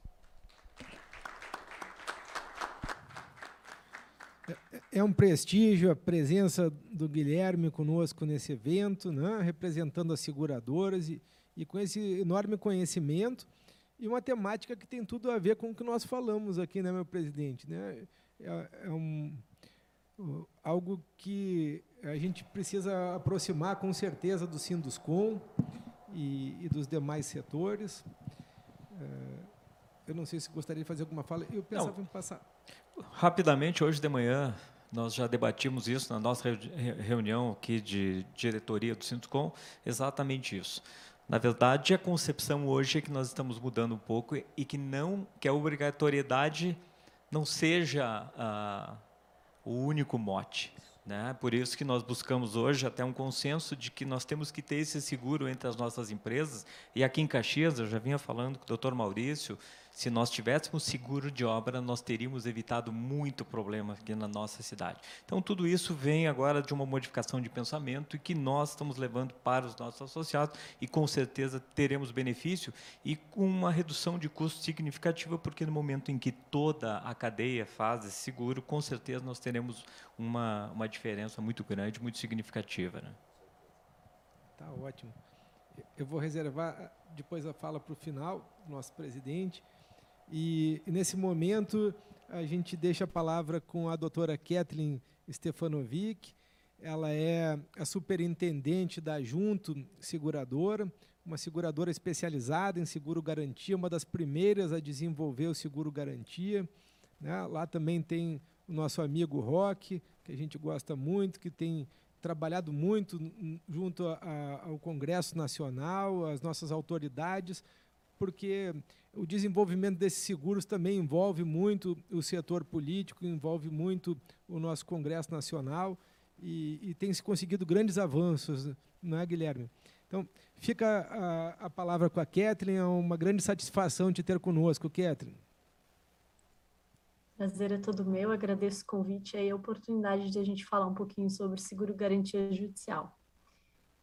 Vim aqui apresentar para vocês um pouquinho a estrutura do seguro garantia, né? Um pouco diferente do que outros ramos de seguro que a gente só tem duas partes, geralmente quem contrata e a seguradora, né? Quem é o beneficiário ali da indenização é quem paga o prêmio, quem contrata a pólice de seguro. No seguro garantia a gente tem três partes, né? O segurado, que é o potencial credor ali da obrigação que está sob júdice, né? Que está ali naquele processo judicial sendo discutida. O tomador, que é o potencial devedor Não está em tela cheia para vocês? Agora apareceu? Deu certo? Espero que sim. Tá bom, obrigada. O devedor, que é o, potencial, que é o potencial devedor ali da obrigação que está sendo discutida dentro de um processo judicial, e a seguradora, que é o garantidor, né? Quem paga o prêmio é o tomador, né? Mas eventualmente quem recebe ali a indenização vai ser o segurado, né? Então é um pouquinho diferente da estrutura de outros tipos de seguro que a gente tem aí no mercado, né? Dentro do seguro garantia judicial, a gente tem três vertentes macro, né, que a gente fala que é o judicial para execução fiscal, que é a apresentação de seguro-garantia em um processo que se discute ali débitos fiscais, né? inclusive ação anulatória ou antecipatória de apresentação de garantia, né? e que tem a cobertura de, de garantir os pagamentos do potencial devedor, que é o tomador da pólice, né? que ele venha precisar realizar naquele processo judicial, né? que está discutindo aquela execução fiscal. O judicial para ações cíveis ou trabalhistas ali, a gente tem também a garantia é, da seguradora pelos valores que precisam eventualmente ser desembolsados pelo tomador, mas aqui no civil, pelo menos, a gente tem o trânsito em julgado como um dos requisitos, né? Diferente do fiscal, que não precisa do trânsito em julgado para o acionamento da garantia, né? E o depósito recursal, que nada mais é do que, ao invés de fazer o depósito em juízo do valor ali até o limite do teto ali do TST, você apresenta uma pólice de seguro ali para garantir, eventualmente, aquele valor até o teto que o tomador eventualmente vai ter que desembolsar caso ele venha ali a ter uma condenação nesse processo judicial, né? Então a gente pode tanto apresentar o seguro garantia na primeira oportunidade do processo, mas também a gente pode substituir. Então toda vez que você tiver uma fiança bancária ou algum depósito em dinheiro, você também pode realizar a substituição desse ativo no processo por uma pólice de seguro garantia, né? Na esfera trabalhista, a gente pode apresentar eles em duas fases. Na fase de conhecimento, que vão ser as fases ali dos recursos, né? Recurso de revista, recurso ordinário, agravo, enfim, diversos recursos ali que a gente tem que podem ser garantidos através de uma apólice de seguro-garantia. E na fase de execução, que é quando você já tem ali uma condenação, mas você vai apresentar os embargos à execução. Então, você também tem esta oportunidade para apresentar o seguro-garantia na fase de execução trabalhista. O depósito recursal, por sua vez, né, quando a gente fala ali é, do montante a ser assegurado, né, é, seria o valor ali da condenação, acrescido de 30%, mais limitado ao teto do, do TST. Né? Então, sempre quando a condenação for maior do que o teto, você chegar no teto com os 30%, esse é o limite que vai estar na importância assegurada na pólice. E isso advém do ato conjunto, né? É uma disposição que o ato conjunto do TST, onde coloca requisitos mínimos ali para a pólice de seguro-garantia, determina esse racional, né? E o momento ali vai poder ser ou no momento da apresentação do recurso ou qualquer momento que você queira substituir, né? E aí vai ficar a estratégia aí de cada um no processo para eventual substituição de ativos que tenham lá em dinheiro ou em outra forma de garantia pelo seguro garantia. As características aqui do produto, né?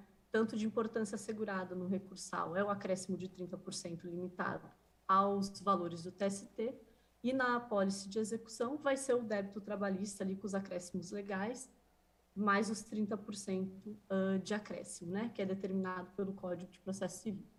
Aqui a gente tem uma vigência mínima de três anos, exigida pelo ato conjunto, né, podendo chegar ali a cinco anos, que é a forma como o mercado opera, mas o mínimo tem que ser de três, por requisito do ato conjunto do TST, que regulamenta ali essa matéria, né, e, em caso de sinistro, né, a seguradora será intimada para realizar aquele pagamento no prazo de 15 dias. Né? O prazo de 15 dias veio também do ato conjunto. Né? Antes do ato conjunto, qualquer prazo que o juiz determinasse era prazo que a seguradora deveria cumprir para efetuar o pagamento, caso o tomador não efetuasse o pagamento nos autos. Né? Então, ele sempre é oportunizado primeiro para o tomador fazer o pagamento, ele não realizando, a seguradora é intimada para efetuar esse pagamento.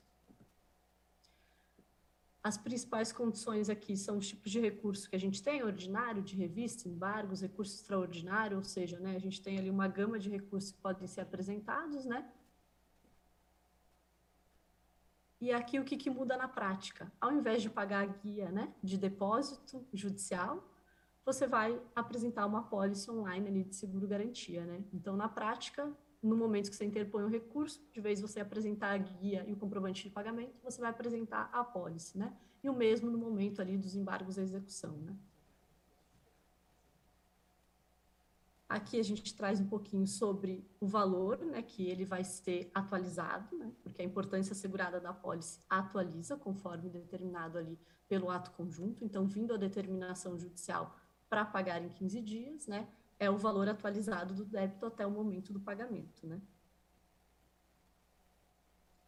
No que tange às execuções fiscais, né, importante reforçar aqui, com, quando você consegue ali ter uma certidão de dívida ativa é, positiva com efeitos negativos, possibilita muitas empresas aí participarem de processos licitatórios, né, e uma das formas de se conseguir isso é por meio de processo judicial, com a apresentação ali da garantia do juízo, né, ou seja, de uma apólice de seguro-garantia, né.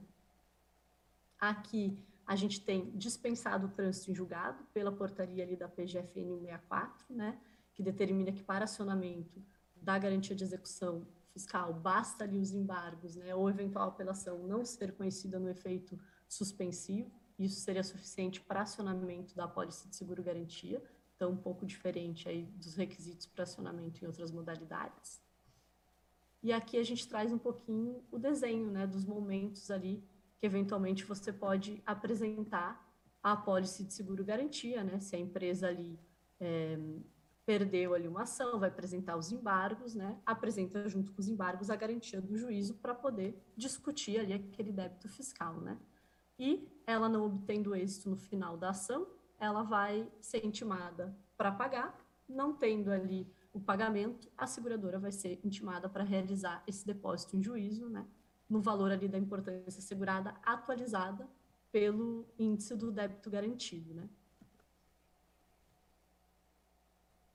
Aqui a gente traz as características, né? O tomador vai ser o executado na execução fiscal, é ele quem contrata ali a pólice, paga o prêmio, né? O segurado vai ser a fazenda pública, alguma procuradoria, município, enfim, vai depender da origem do débito fiscal que está sendo discutido, né?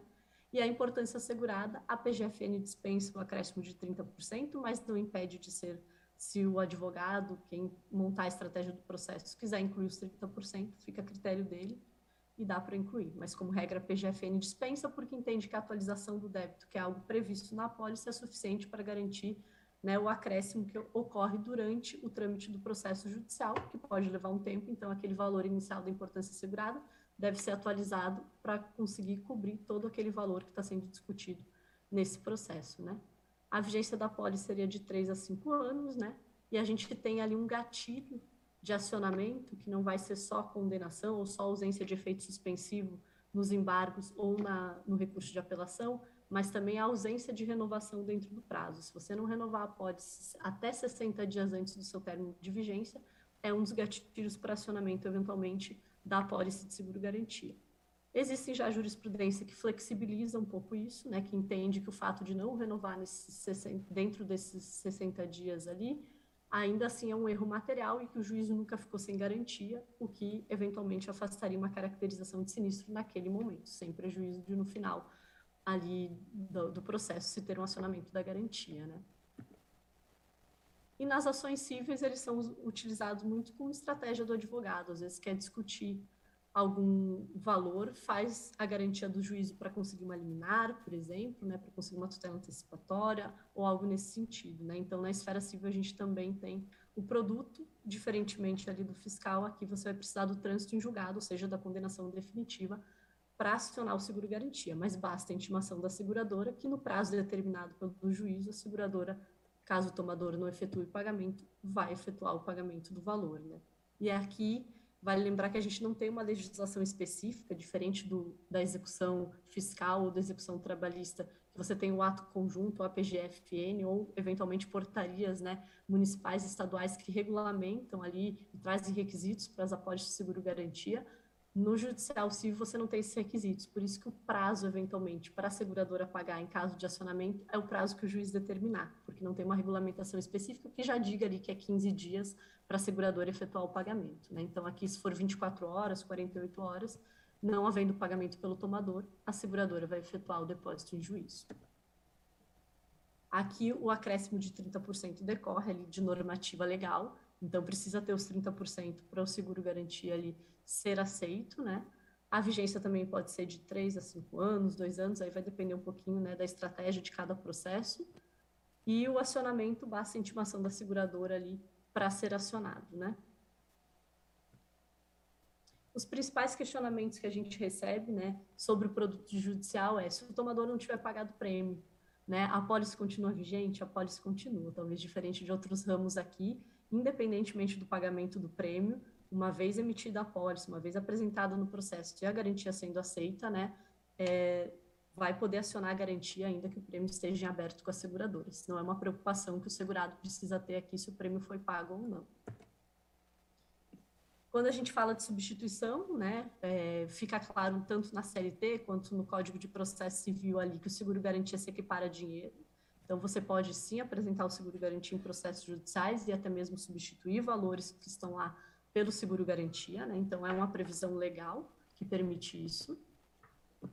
E quando a gente fala de substituição de seguro-garantia que está nos processos judiciais, a sua substituição somente deve ser determinada pelo juízo se o seguro deixar de atender a normativa, por exemplo, do ato conjunto, da PGFN, né? enfim, a normativa específica. Né? Se ele seguir atendendo todos esses requisitos, não pode um livre-arbítrio solicitar, eventualmente, ali, a substituição do seguro-garantia apresentado e aceito no processo. Né?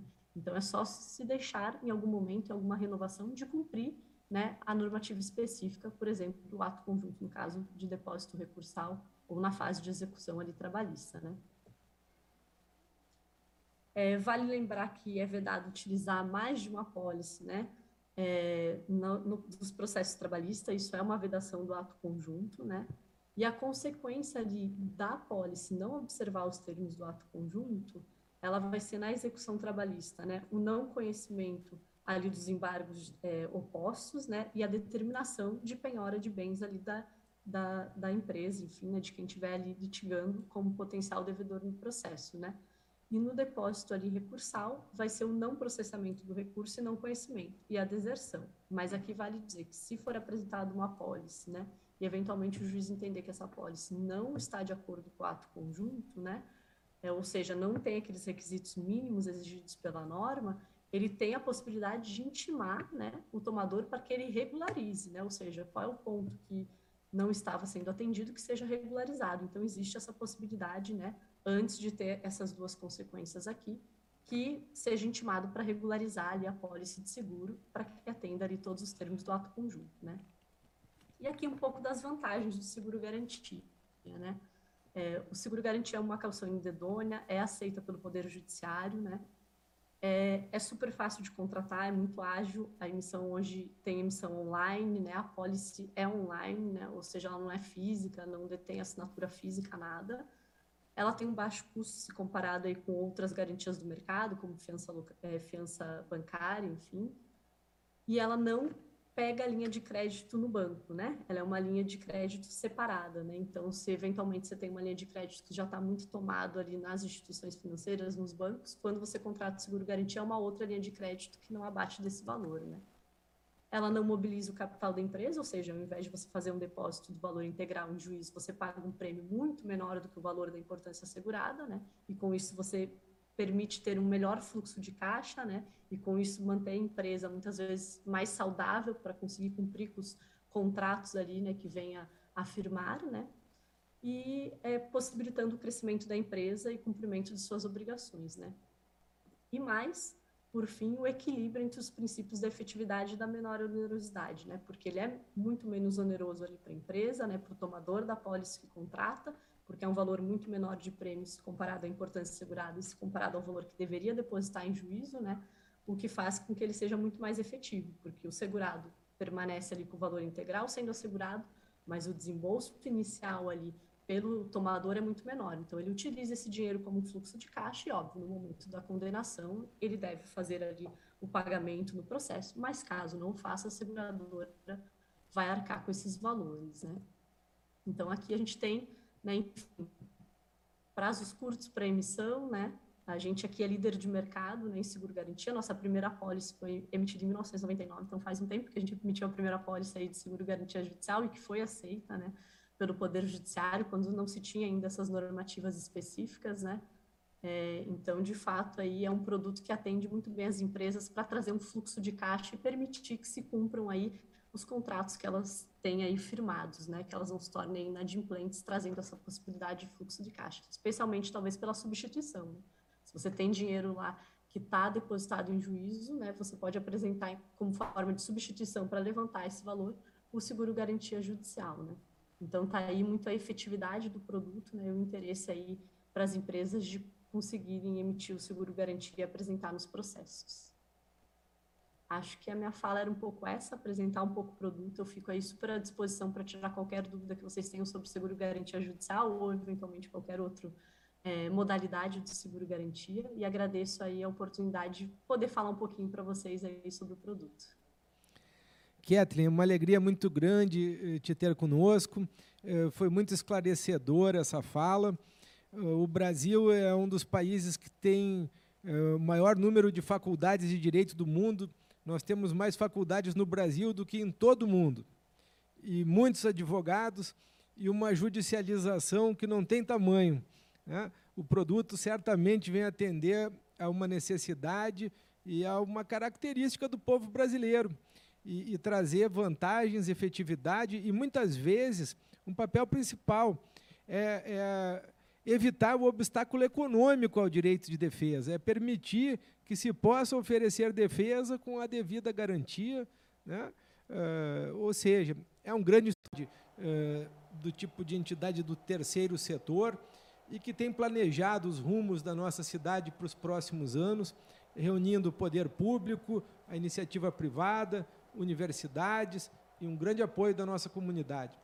Rodrigo, contigo a sua palavra.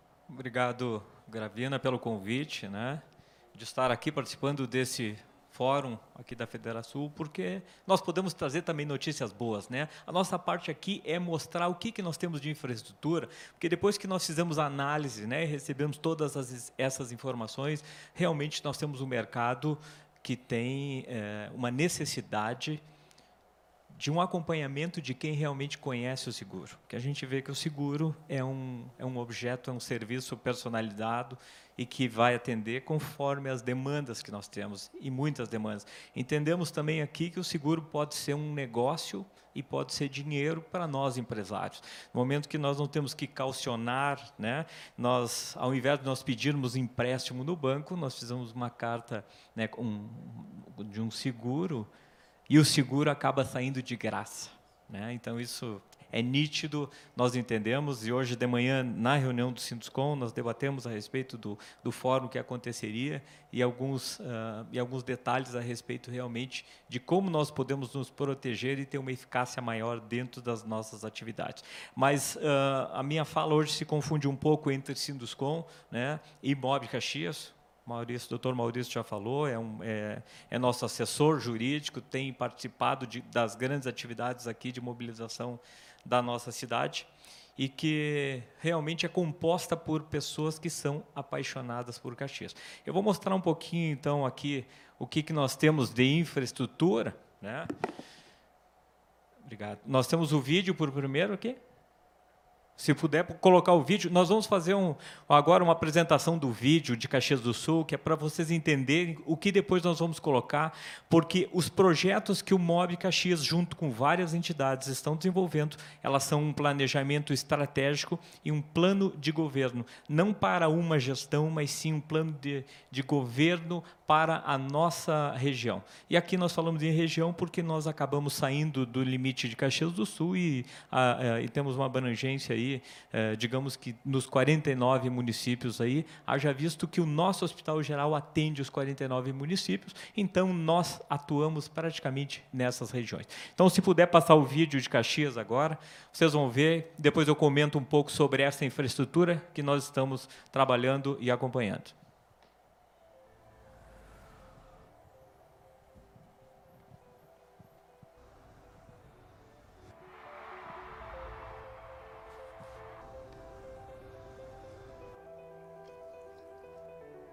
De muitos sonhos materializados por gente empreendedora, esse lugar é feito. Terra que acolhe e que inspira, que respira renovação e que valoriza sua essência. Onde histórias se encontram em busca de oportunidades, no desejo de prosperar e de construir uma cidade transformadora com qualidade de vida na Serra Gaúcha. Essa é Caxias do Sul. Com mais de 520 mil habitantes, é a maior cidade do interior do estado do Rio Grande do Sul. A diversidade étnica e cultural, mesclada com a cultura italiana e outros imigrantes europeus, faz de Caxias um ambiente atrativo e acolhedor. A fé e o trabalho permeiam o desejo de prosperar e inovar de sua gente. Sua matriz econômica é diversificada, com indústrias, comércio, serviços e agricultura pujantes, alicerçados no trabalho associativo e contínuo de entidades privadas e públicas, além de organizações sem fins lucrativos, mobilizadas para fomentar o empreendedorismo nos mais variados segmentos. Sendo a maior cidade em número de indústrias de transformação do Rio Grande do Sul, segundo maior polo metal mecânico brasileiro e segundo polo de transformação de material plástico do Brasil, Caxias é o quarto produtor de bens de capital do país, além de grande importador. Produzindo o 36º PIB nacional, é a segunda economia do estado do Rio Grande do Sul. E suas indústrias, algumas multinacionais, figuram entre as maiores do país. Dinâmica, inquieta, em movimento. Caxias do Sul 2040, a cidade que queremos, planeja o futuro orientado pela geração de valor sustentável. Projetos de economia circular, de requalificação do espaço urbano, de tratamento de resíduos e sustentabilidade em busca de melhor qualidade de vida são constantes nessa sociedade em transformação.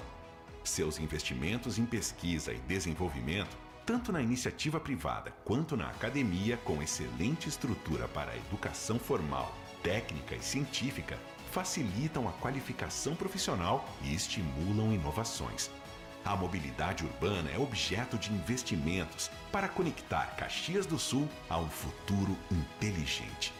Uma extensa rede de fibra ótica, praças conectadas, câmeras comunitárias, cercamento eletrônico, semáforos, controle de tráfego e iluminação sincronizados, investimentos em mobilidade elétrica e a produção de caminhões elétricos, vans e carros de golfe. Tem uma importante estrutura de mobilidade rodoviária. Conta com um aeroporto para transporte de pessoas e cargas e projeta a implantação do novo Aeroporto Regional da Serra Gaúcha. Em andamento, tem o projeto para a instalação do Porto Meridional na cidade de Arroio do Sal, apoiando o transporte marítimo da cidade.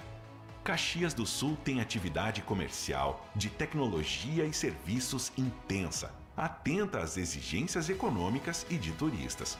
No agro, é a maior produtora de hortifruti granjeiros do estado. Caxias do Sul é a terceira maior produtora de uva vinífera e de mesa para consumo elabora vinhos certificados com rótulos premiados.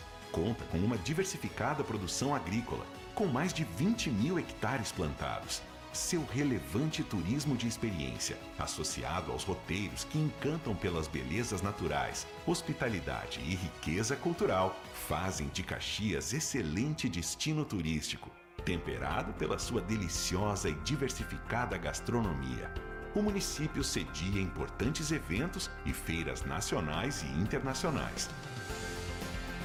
Caxias do Sul de negócios, de turismo, de belezas naturais, de cultura, de tecnologia, de pessoas, de futuro construído pelo trabalho com a mesma matéria de que são feitos nossos sonhos. Bem-vindos a Caxias do Sul.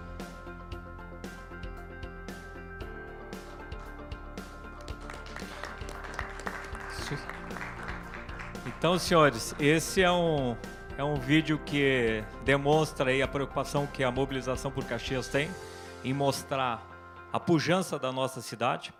E alguns desses uh, empreendimentos aqui uh, estão sendo acompanhados pelo MOB Caxias, que é composto, como vocês podem estar vendo aqui. Eu estou com o presidente, a Maristela, que estava aqui conosco há pouco. Nós temos o reitor Cuiava, que representa a academia. Nós temos ainda o legislativo, o executivo e ainda a, a UAB, que é a Associação de Bairros. Então, isso é muito importante, porque nós temos uma gama de representatividade aqui eh, organizada da nossa população. Então, isso faz com que nós temos os nossos projetos, que eles sejam realmente eh, desenvolvidos eh, e pensados pela comunidade organizada.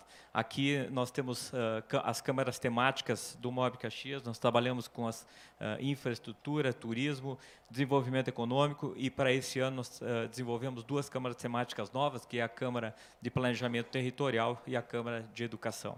Então nós trabalhamos aí dentro da Tríplice L, que é a importância né, que faz com que a gente consiga desenvolver, porque nós estamos aí unidos. E o nosso PDCA, né, planejar, desenvolver.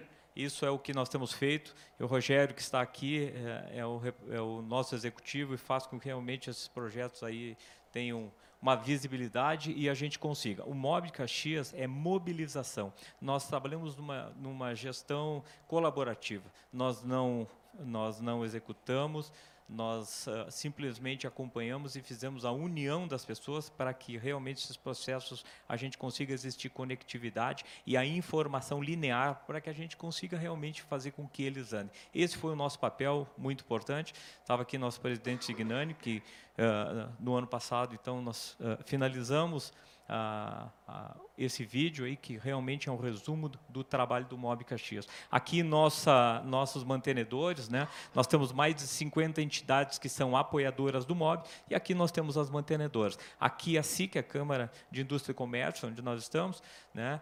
Eu estava como diretor de infraestrutura da casa, saí para assumir a, a cadeira no Sinduscom e no Mob Caxias, mas a gente continua tendo toda essa representatividade unida junto conosco. O CIMEX, a UX, o Sinduscom, o Simplas, o Cicred, o SEG, o CDL, o Sind Lojas e a Estação Aduaneira. Esses são os nossos mantenedores. Aí, falando sobre as perspectivas do setor, nós tivemos uh, esses prejuízos acumulados, né? Com a disparada dos preços, e a gente sabe que esses preços aí não voltaram a, ao, aos patamares iniciais, e isso foi um grande problema, né? E esses aumentos foram excessivos e imprevisíveis. Isso fez com que nós tivéssemos aí um, um problema muito grande com as nossas construtoras aqui de Caxias. Então, isso uh, realmente nós tivemos uh, o problema é que se nós tivéssemos algum tipo de seguro, nós poderíamos estar aí uh, de uma forma diferente e a nossa cidade está prejudicada. Temos falado que, que o Sintoscom hoje uh, tem colaborado não de forma invasiva, mas de forma colaborativa nas empresas para que a gente consiga fazer uma retomada de algumas obras que acabaram parando uh, justamente por problemas, né? Nós temos os indicadores aí também que eles não acompanharam a subida de preço, então isso foram as causas aí das nossas empresas e que muitas empresas são empresas idôneas, são sérias, mas é impossível um contrato com o INCC acompanhar uma subida do aço, do alumínio, do cobre, do vidro, que chegou a 200% na ponta. Então, isso nos prejudicou muito. Né? As consequências, então, nós tivemos um forte impacto no, no, no caixa dessas empresas, né? os preços que não voltaram, né? o aumento das taxas de juros, isso encarece um pouco o financiamento, fez um, que, que eh, nós tivéssemos aí um, uma desaceleração e aí a gente uh, tem aí a redução do ritmo das obras e nós tivemos muitas demissões. Então isso é um mercado que fez com que realmente nós sentíssemos muito e essas demissões, né, uh, nós sempre mencionamos a Caixa, porque a Caixa não parou de financiar, a Caixa continuou colocando dinheiro no mercado, e isso fez com que o ciclo continuasse, porque senão nós teríamos um, uma crise muito maior no setor. Aqui nós temos um mapa, então, que é o um mapa, uh, nós chamamos de um mapa temático da infraestrutura que nós queremos aqui uh, para a nossa região. Aqui nós temos uh, o, o, o, porto aparecendo, a conectividade com o novo aeroporto, nós temos a malha do polo rodoviário e nós temos também o polo ferroviário.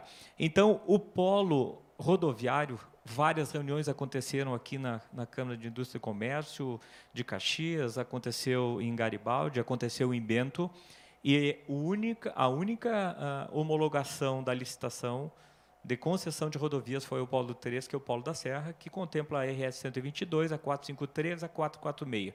Então nós teremos aqui uma duplicação na descida para Porto Alegre, nós teremos uma triplicação de Caxias para Farroupilha, nós teremos uma duplicação de Farroupilha a Bento Gonçalves e a duplicação de Carlos Barbosa até São Vedelino. Então, senhores, vejam que nós teremos aqui uma gama de obras intensa e isso vai acontecer, porque já foi homologada essa licitação e ela e a empresa vencedora do Paraná, um consórcio, tem 180 dias a partir da homologação para que eh, inicie com os trabalhos. A partir deste momento, a, a as rodovias já estão sob responsabilidade dessas empresas. Então, isso significa, gente, que nós teremos um, um, um um canteiro de obras aqui muito grande e se nós pensarmos em dividir isso entre as subcontratadas, nós teremos muita coisa. Assim como nós falamos antes em, em Sintoscom, doutora Jaqueline, nós temos aqui em Caxias mais de 3 mil quinais, aqui na nossa região de abrangência, né, do Sintoscom, entre empreiteiras, construtoras, prestadoras de serviços da área de construção civil. E, e, e dentro desse serviço, nós hoje de manhã falamos também no Sintoscom que nós temos como que ter iniciativa de agora pedir carta-fiança para empresas de prestação de serviço que vão nos fornecer. Né? Por exemplo, nós compramos um, uma esquadria para um prédio hoje que gira em torno aí de um milhão de reais. Nós co compramos o alumínio, entregamos, mas essa empresa tem que nos dar uma carta. Isso é um seguro que nós estamos uh, uh, solicitando agora e isso vai ser o cotidiano aqui do Sinduscom. Então, isso para nós é muito importante. Uh, voltando ao mapa, nós temos aqui o porto do litoral norte, onde o Sinduscom uh, tem muito interesse, porque serão muitas obras que vão acontecer no porto. O porto é um TUP, é um terminal de uso privado, isso faz com que a gente tenha uma velocidade muito maior. Uh, a área de 500 hectares lá embaixo já foi comprada. Quem vai fazer essa obra é a DTA Engenharia, é a mesma que fez a, a dragagem do Porto de Rio Grande, é a mesma empresa que fez a a parte da, da, da, obra de Camboriú. Então, é uma empresa que tem uma expertise muito grande na área portuária. E o MOB Caxias, junto com todas essas entidades, fez uma colaboração muito grande. Né? Haja visto que a batimetria feita pelo Ministério de Infraestrutura da Marinha foi entregue para o Rubens Bis, que é o vice-presidente da Câmara de Indústria e Comércio de Caxias e é o coordenador de infraestrutura do MOB Caxias. Então nós temos uma influência muito grande nessa questão aí colaborativa para que as coisas andem. Isso é muito importante. Veja que nós ah, agora nós já finalizamos o Polo 3 e com o porto saindo, nós já estivemos em contato com o secretário Busato para que a gente inicie um trabalho de, de, de, de, um novo polo que vai se chamar Polo 4, que é a duplicação da Rota do Sol de Caxias até Tainhas. Então, nós teremos aí conectividade com São Marcos, com Canela, com São, São Francisco de Paula, com Aparatos da Serra, onde nós teremos agora a obra do, dos parques, dos aparatos, onde são mais de 800 milhões de reais que nós teremos de investimento. Então, a nossa área de abrangência aqui ela leva em conta isso porque a gente acaba trazendo o turismo também para cá com todos esses aparelhos. A, a questão ferroviária, nós estamos aí trabalhando com a Rumo né, uh, para revitalizar o terminal ferroviário de Vacaria, não, e, e, pensando na conectividade do trem para chegada aqui entre o nosso aeroporto e o porto. Então, isso são negociações que a gente está tá trabalhando para que a, a, a ferrovia sul-norte ela possa acontecer e nós tenhamos conectividade. Uh, o nosso aeroporto regional ele está em fase de projeto executivo. A prefeitura de Caxias do Sul contratou o projeto executivo ainda uh, no ano passado. Então, até o final desse ano, nós receberemos o projeto executivo e, com certeza, a licitação para a execução das obras acontecerá no ano que vem.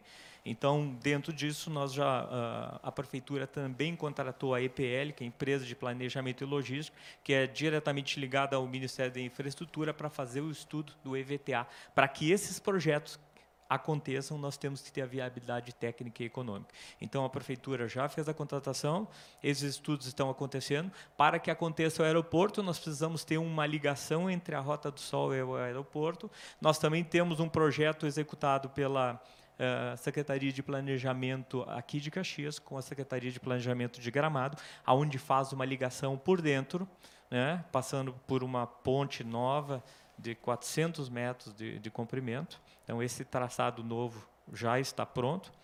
Isso nós temos aqui o acompanhamento da nossa secretária de Planejamento, que era diretora aqui da Câmara de Indústria e Comércio, e conhece o projeto do aeroporto há muito tempo e agora o, o projeto foi eh, agora durante esse período foi entregue para a Secretaria de Aviação Civil e não voltou nenhuma vez, Guilherme, porque o processo foi muito bem conduzido pela nossa secretária, então nós estamos tendo agilidade. Por isso que o prefeito na semana passada solicitou que a empresa Iguatemi, vencedora do projeto, tentasse entregar esse projeto antes para que ele colocasse em licitação antes. Nós já temos 200 milhões do governo federal alocados para o aeroporto, então significa que nós já temos uma verba e também estamos trabalhando numa PPP, né? E aqui eu digo que logo mais à frente nós vamos ver capital estrangeiro chegando aqui, né? Muita gente interessada. Já recebemos aqui americanos, holandeses, chineses, chineses várias vezes, né? E então, tem muita gente querendo entrar dentro desse mercado. Então, essa, esse é o nosso planejamento de infraestrutura. Veja que a, a importância, é, é, interessante nós comentarmos que nós temos duas rotas, a, a 285 e a 453, que é a Rota do Sol, que elas cortam o Rio Grande do Sul. Né? Então, elas saem lá em São Borja, Santo Tomé, e estão a 120 quilômetros do Paraguai, da região mais exportadora do Paraguai. Então, nós temos uma, duas rodovias aqui que praticamente são transoceânicas. E isso é importante também é, comentar que, para nós chegarmos do Pacífico, nós temos a largura de dois Rio Grande do Sul e meio. Esse porto é um porto de águas profundas, ele tem um calado que possibilita até 20 metros. Então, ele vai fazer com que a gente tenha chegada de navios a tipo o China Max e muda a concepção de navegação do mundo.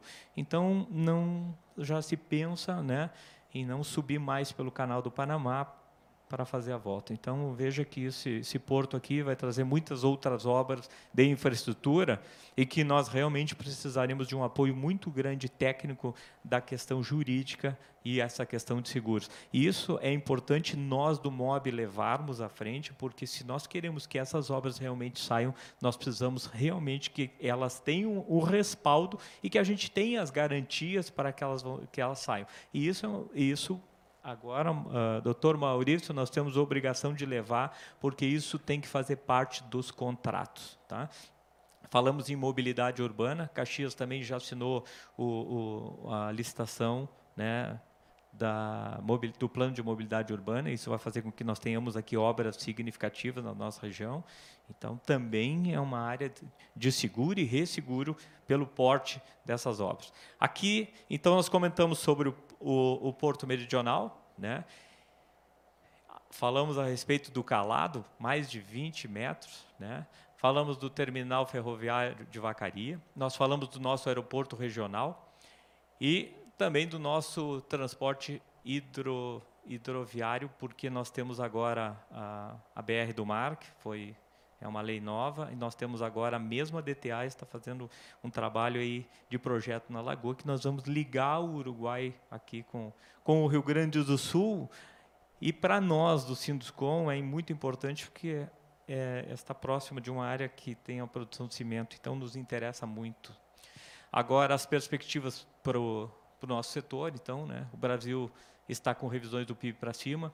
As previsões indicam um segundo, tri, uh, segundo trimestre muito forte. A lei da BR do Mar, que nós falamos, de cabotagem, né? o novo marco legal das ferrovias, que isso é muito importante, porque são as short lines. Isso é importante porque já tem mais de 60 solicitações de ligação, de conectividade particular em rede, na, na, na ferrovia existente. Isso também vai mudar o nosso, a nossa malha ferroviária aqui.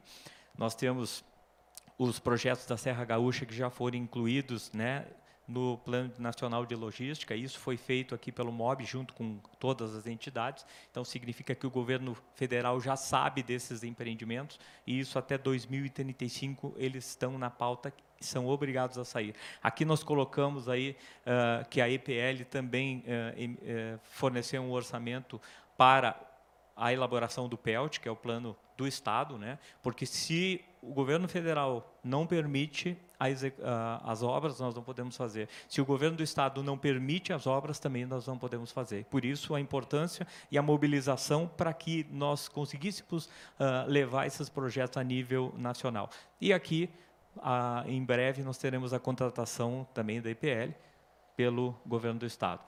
Ah, como eu falei, a homologação do Polo 3, né, das rodovias, projeto do aeroporto, e o pior momento da economia já passou. Isso foi falado pelo presidente do Banco Central, Roberto Campos Neto, agora, quando ele estava em Portugal. né? Nós estamos com linhas de crédito aberta para novos empreendimentos. Agora, na entrada do evento, me encontrei com o José Rafael, que é o diretor, é o gerente regional do BRDE, estava aqui na, na entrada, e que comentou comigo, Rodrigo, você vai falar, nós temos muito dinheiro, principalmente dinheiro indexado ao dólar e ao euro. Tá? A Caixa Econômica Federal apresentando um recorde histórico de crescimento dos financiamentos, as perspectivas de chegar a 170 bilhões de crédito imobiliário, e o crédito imobiliário é a espinha dorsal da Caixa, então isso faz com que realmente nós tenhamos aí ah, perspectivas muito boas, porque os financiamentos, mesmo subindo a taxa Selic, os financiamentos são a longo prazo, e nós sabemos que a variação não vai ser tão intensa que nós temos um grande mercado né, as alterações da linha de crédito da Casa Verde Amarela, trazendo os juros mais, mais baixos, né, as novas ah, linhas de crédito para a pessoa física e para a pessoa jurídica, e aqui quando a gente fala em pessoa jurídica é porque esse momento aqui, principalmente que Caxias do Sul é o segundo polo metal mecânico, nós temos aí linhas de crédito para aquisição e construção, para reforma e para ampliação, inclusive capital de giro para empresas. Então isso faz com que realmente a gente tenha uma movimentação muito grande de mercado e mais uma vez a necessidade de o seguro estar presente, porque muitas vezes nós operamos com essas empresas em, em- trabalhando.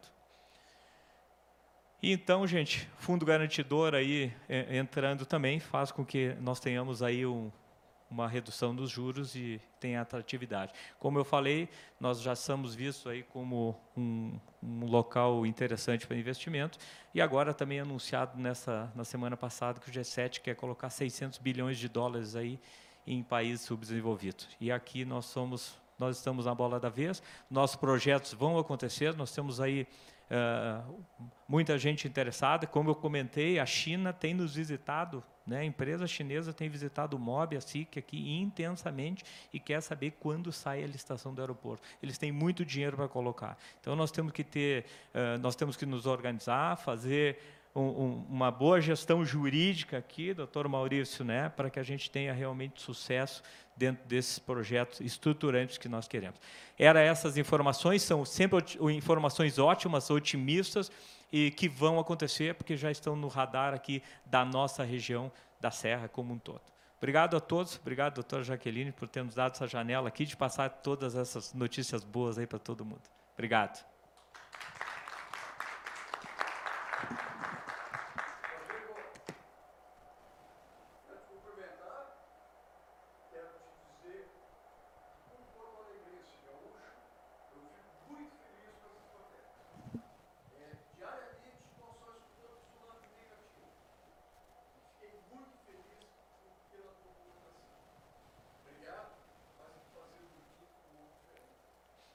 Obrigado, nós agradecemos. Nós, isso aí. Nós estamos muito linkados né, à Fiergs, então ah, nós estamos lá trabalhando em conjunto. Todos esses trabalhos são feitos aí de forma comunitária. Nossa mobilização é realmente mobilizar a comunidade, mostrando que nós temos o potencial. Né? Nada mais justo que nós temos esse tipo de desenvolvimento. E esses equipamentos dentro do nosso estado realmente trarão um desenvolvimento muito grande. E veja que quando nós falamos em relação ao porto, às vezes o pessoal nos comenta, ah, mas vai quebrar o porto de Rio Grande. Não. Aqui a Universidade de Caxias do Sul fez um mapeamento das cargas, o que sai de maçã, de, de madeira, o que sai do polo, que faz polo metal mecânico, que faz a, a questão agrícola. Tudo isso está indo para os seis portos de Santa Catarina. E nós aqui só temos um. Então, essa nossa eh, metade aqui, né, do norte para cima, nós queremos trazer essa conectividade para esse nosso porto e gerar os recursos aqui, mantendo a nossa parte do arroz, descendo lá para o porto de Rio Grande, sem que ninguém tenha prejuízo nenhum. Rodrigo, que ótima fala, meu presidente, e que ótima liderança à frente do nosso MOB Caxias, né? com esse grupo que, que cerca o MOB.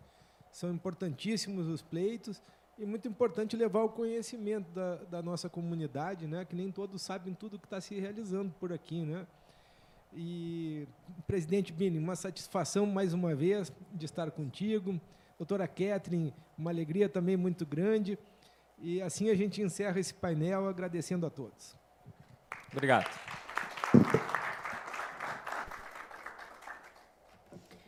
Muito obrigada, então, a todos. Convido para que permaneçam no centro do palco para uma foto. Se puder colocar a doutora Kellen ali também para aparecer na foto.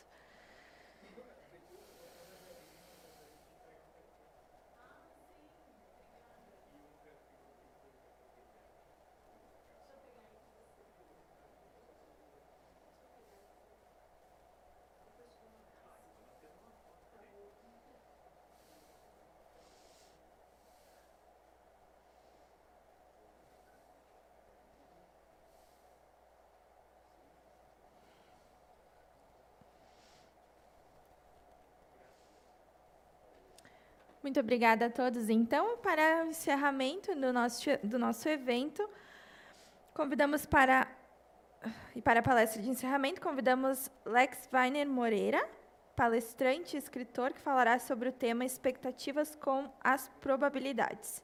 Muito obrigada a todos.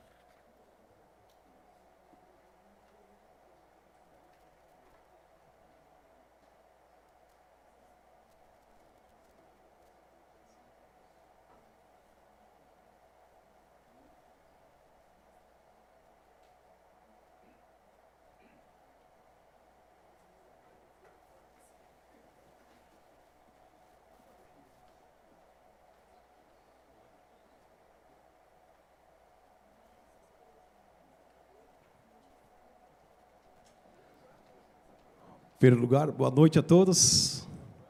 Quero agradecer pela Federação e a SIC pelo convite para fazer parte desse grande evento e também a coordenação da doutora Jaque, que nos fez presente aqui para poder aprender muito com vocês. Eu venho de Canoas, é, região metropolitana de Porto Alegre, e a gente faz um trabalho de desenvolvimento de vida e de carreira há quase 20 anos. Somos autores de cinco livros, o quinto está saindo agora este ano, e fiquei lisonjeado de ver tantos projetos de crescimento, de ver tantos propósitos né, tomando proporções gigantes. E o melhor de tudo, eu pude analisar que vocês falando, o impacto que vai ser gerado vai ser nas pessoas. Eu sou um instrutor de inteligência emocional já há quase 20 anos. E o tema da palestra que nós vamos falar hoje vai ser sobre expectativas e é muito congruente com o que vocês estão falando aqui.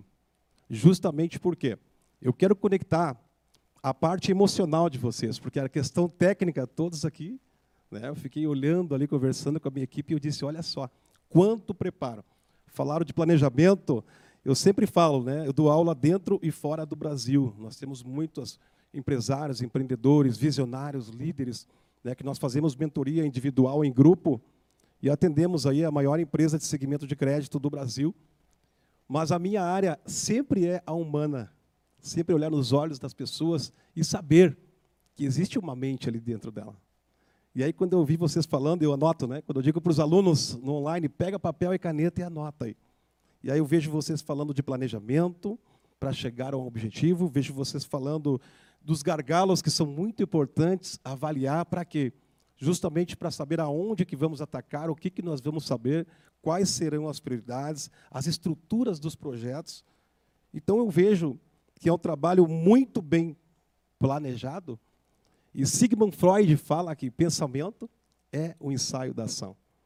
Então vocês estão de parabéns. Eu que me sinto muito feliz em estar aqui com vocês. Muito obrigado e uma salva de palmas para vocês. Quando a nossa mente ela nos remete a expectativas, expectativas nos remete a sonhos. Né? A última fala que veio aqui trazendo grandes oportunidades. Expectativas nos remete a sonhos, nos remete a anseios e a esperanças. E probabilidade está num campo de oportunidades. E qual é a minha fala aqui? Eu tenho que falar muito em pouco tempo. mas pode ter certeza que eu vou conectar direto com a mente de vocês. Por quê? Qual é o propósito da minha fala aqui? É programar a mente de vocês nesse curto espaço de tempo. Esse é o meu comprometimento para viver de probabilidades e também e também motivar as tuas expectativas. De que forma? Através da visão que você já tem, o entendimento que você já tem e o plano de ação. Porque nós vivemos, quando a nossa mente ela nos remete a expectativas, nós vemos esse cenário de, de oportunidades que vocês estão falando aqui como um grande campo. E ouvi uma frase também: vamos levar isto ao conhecimento da população. Vamos levar isso ao conhecimento daquelas pessoas que precisam saber o motivo pelo qual estamos fazendo isso. E a palavra motivação, eu sou um palestrante motivacional também. A palavra motivação é motivo pelo qual. O que nos move a fazer? Para quem seremos importantes a, a fazer isso? Sucesso não é apenas as palmas, não é apenas os holofortes. Sucesso é a importância daquilo que fazemos para as pessoas e de quanto somos relevantes na vida delas através do nosso propósito. Então, este campo, ele é um campo de oportunidades. Mas dentro das oportunidades, nós vimos que existem possibilidades. A oportunidade é para todos. Nos projetos que há grandes oportunidades, há possibilidade de que todos venham ser beneficiados através disso. Só que a probabilidade de que todos sejam beneficiados não é notória. Então, em cada projeto, em cada plano de ação, em cada execução, em cada forma de pensar, nós devemos pensar qual é a probabilidade de nós termos mais pessoas, mais recursos e mais aceitação dentro dessa possibilidade num campo de oportunidades. Vocês estão entendendo? Então, nós devemos avaliar um cenário que ele é existente dentro desse campo de oportunidades. Por quê? No campo de oportunidades, mais de 90% das pessoas vivem sem saber o propósito da própria existência. E isto cerceia a capacidade de crescimento, de fortalecimento de todo e qualquer projeto. Como nós vivemos um cenário hoje que o Brasil ele é referência mundial em estresse, ansiedade, depressão e pânico, dentro de grandes projetos, nós devemos viabilizar o que? Oportunidades de desenvolvimento para que a mentalidade das pessoas sejam trabalhadas e desta forma elas venham produzir muito mais dentro desse contexto que já vimos que é um grande sucesso. Pessoas desanimadas né, nas empresas, pessoas desanimadas com baixa estima, sofrimento. Hoje nós temos 70% da população brasileira sofrendo de estresse, 63% com impactos de ansiedade, 59% da população, após esse período pandêmico, estão com depressão. Então, aonde que eu posso encaixar o interesse do meu público, mostrando para eles que eu estou vendo esse cenário? E dentro desse, dessa gama de oportunidades, eu estou vendo a grande necessidade de investir na inteligência emocional, no desenvolvimento de vida e de carreira dessas pessoas, para que elas possam também ser protagonistas dentro desse grande cenário de oportunidades que nós estamos vivendo. E aí é justamente desta forma que todos os dias nós devemos né, renovar as nossas expectativas. Quando falamos em expectativas, falamos em sonhos, falamos em anseios e falamos em esperança. Como diz Mário Sérgio Cortella, esperança do verbo não esperar, mas sim esperançar.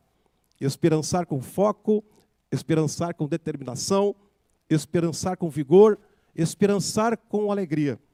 Porque se temos esses indicadores de grandes oportunidades, de que forma nós vamos atacar, de que forma nós vamos fazer a população de Caxias esperançar todos esses benefícios da forma que nós estamos vendo. 87% do fracasso da humanidade, segundo a neurociência, é de consciente emocional. As pessoas emocionalmente estão afetadas em algum aspecto da vida. 13% é QI. Então as pessoas não fracassam por QI, mas fracassam pelas emoções. Aonde que os meus projetos eles trazem viabilidade? Porque aí sim eu vou ter grandes probabilidades dentro de um campo de oportunidades, aonde as possibilidades são para todos. Aristóteles disse uma frase que a esperança é o sonho de um homem acordado. Acordado com determinação, com foco, com resiliência, com vontade de vencer e vontade de avançar. Então, o Lex Weiner Moreira elencou que o sucesso de cada esperança carrega uma característica irrevogável. Olha só, o sucesso de cada esperança carrega uma característica irrevogável. E que característica é essa? As certezas. Que certezas são essas? A certeza de que vocês são uma resposta. Não importa a quantidade, mas sim a qualidade. Todos que estão acompanhando nas redes sociais, desde os que estão aqui presentes. Vocês têm que saber que além do projeto que vocês estão arquitetando, vocês são uma resposta. Resposta para uma cidade, resposta para um estado, resposta para o Brasil e resposta para o mundo. Essa certeza, ela tem que estar na nossa mente. E qual é a segunda certeza? A certeza de que as pessoas dependem destas respostas. Quem depende das respostas que vocês são? Advogados são respostas, engenheiros são respostas, governantes são respostas. Respostas a quem? Quem depende das minhas respostas? Quem está em casa esperando as minhas respostas? Aquela pessoa que para diante do espelho, ela depende dessas respostas? Eu tenho que ter essas certezas. E a terceira certeza é de que qual será o meu impacto na vida das pessoas.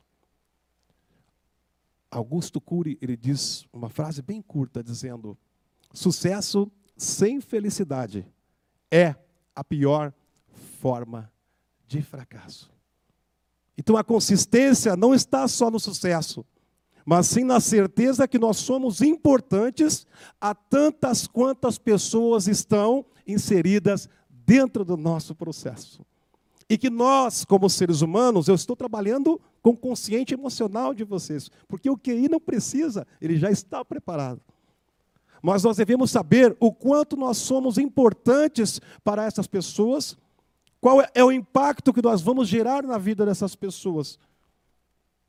E quem são as pessoas que dependem? Porque se nós usarmos aqui o planejamento estratégico de como chegar a um objetivo, os gargalos né, que existem no município, viabilizar recursos, estruturar projetos para atrair o setor privado. Então, o empreendedorismo, eu atendo muito o mercado empreendedor. 99% das pessoas que me procuram são para ajustar a inteligência emocional para obter resultados. Quando o empreendedor diz para mim, eu quero potencializar os meus resultados, aí eu pergunto para ele, vem cá, como está a tua inteligência emocional para administrar os resultados que vão vir? Porque não é só a parte técnica, e sim como que eu vou administrar os resultados. Como um líder de uma empresa, como um empreendedor, como um grande empresário, como um visionário, como um coordenador de um grande projeto, como que está a minha inteligência emocional em relação às pessoas que fazem parte de todo o contexto? Por quê? Porque eu sou uma resposta. As pessoas dependem das minhas respostas e eu sou obrigado a gerar um impacto na vida dessas pessoas. Porque aí eu me torno importante. Faz sentido isso que eu estou dizendo? Sim ou não? Quando eu tive a certeza que eu era uma resposta, quando eu tive certeza que as pessoas dependiam dessa resposta, com um pouquinho mais de 20 anos, eu comecei a trabalhar isto na minha vida. E trabalhando todos esses aspectos emocionais, inteligência emocional, desenvolvimento de vida e carreira, coach. Eu não só escrevi um livro por vontade de escrever um livro. Eu sou autor de cinco livros, por quê? Porque eu sei que eu sou uma resposta. Eu sei que as pessoas dependem de uma resposta não somente técnica. Já fui diretor de algumas empresas, já participei de grandes projetos, tive grandes oportunidades em multinacionais. Hoje eu atendo a maior empresa de segmento de crédito do Brasil. Fazendo este trabalho, por quê? Porque as pessoas que vão agregar resultados para essa empresa, a empresa é a resposta que essas pessoas buscam. Mas as famílias dessas pessoas também são as respostas que estão esperando o pai, a mãe chegar em casa, o trabalhador chegar em casa com a administração da inteligência emocional para poder trabalhar no outro dia com felicidade. Repito, sucesso sem felicidade é a pior forma de fracasso. Então, quando eu entendi que eu era uma resposta, que pessoas dependiam dessas respostas e que eu deveria gerar impacto na vida das pessoas, aí nós começamos a trabalhar no Estado, no Brasil, no formato online, presencial.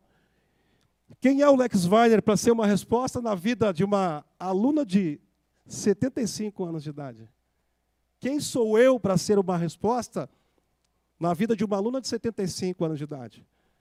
Quem sou eu para ser uma resposta na vida de um milionário, de um empreendedor, ou até mesmo de uma pessoa que é assalariada? Quem sou eu para ser essa resposta?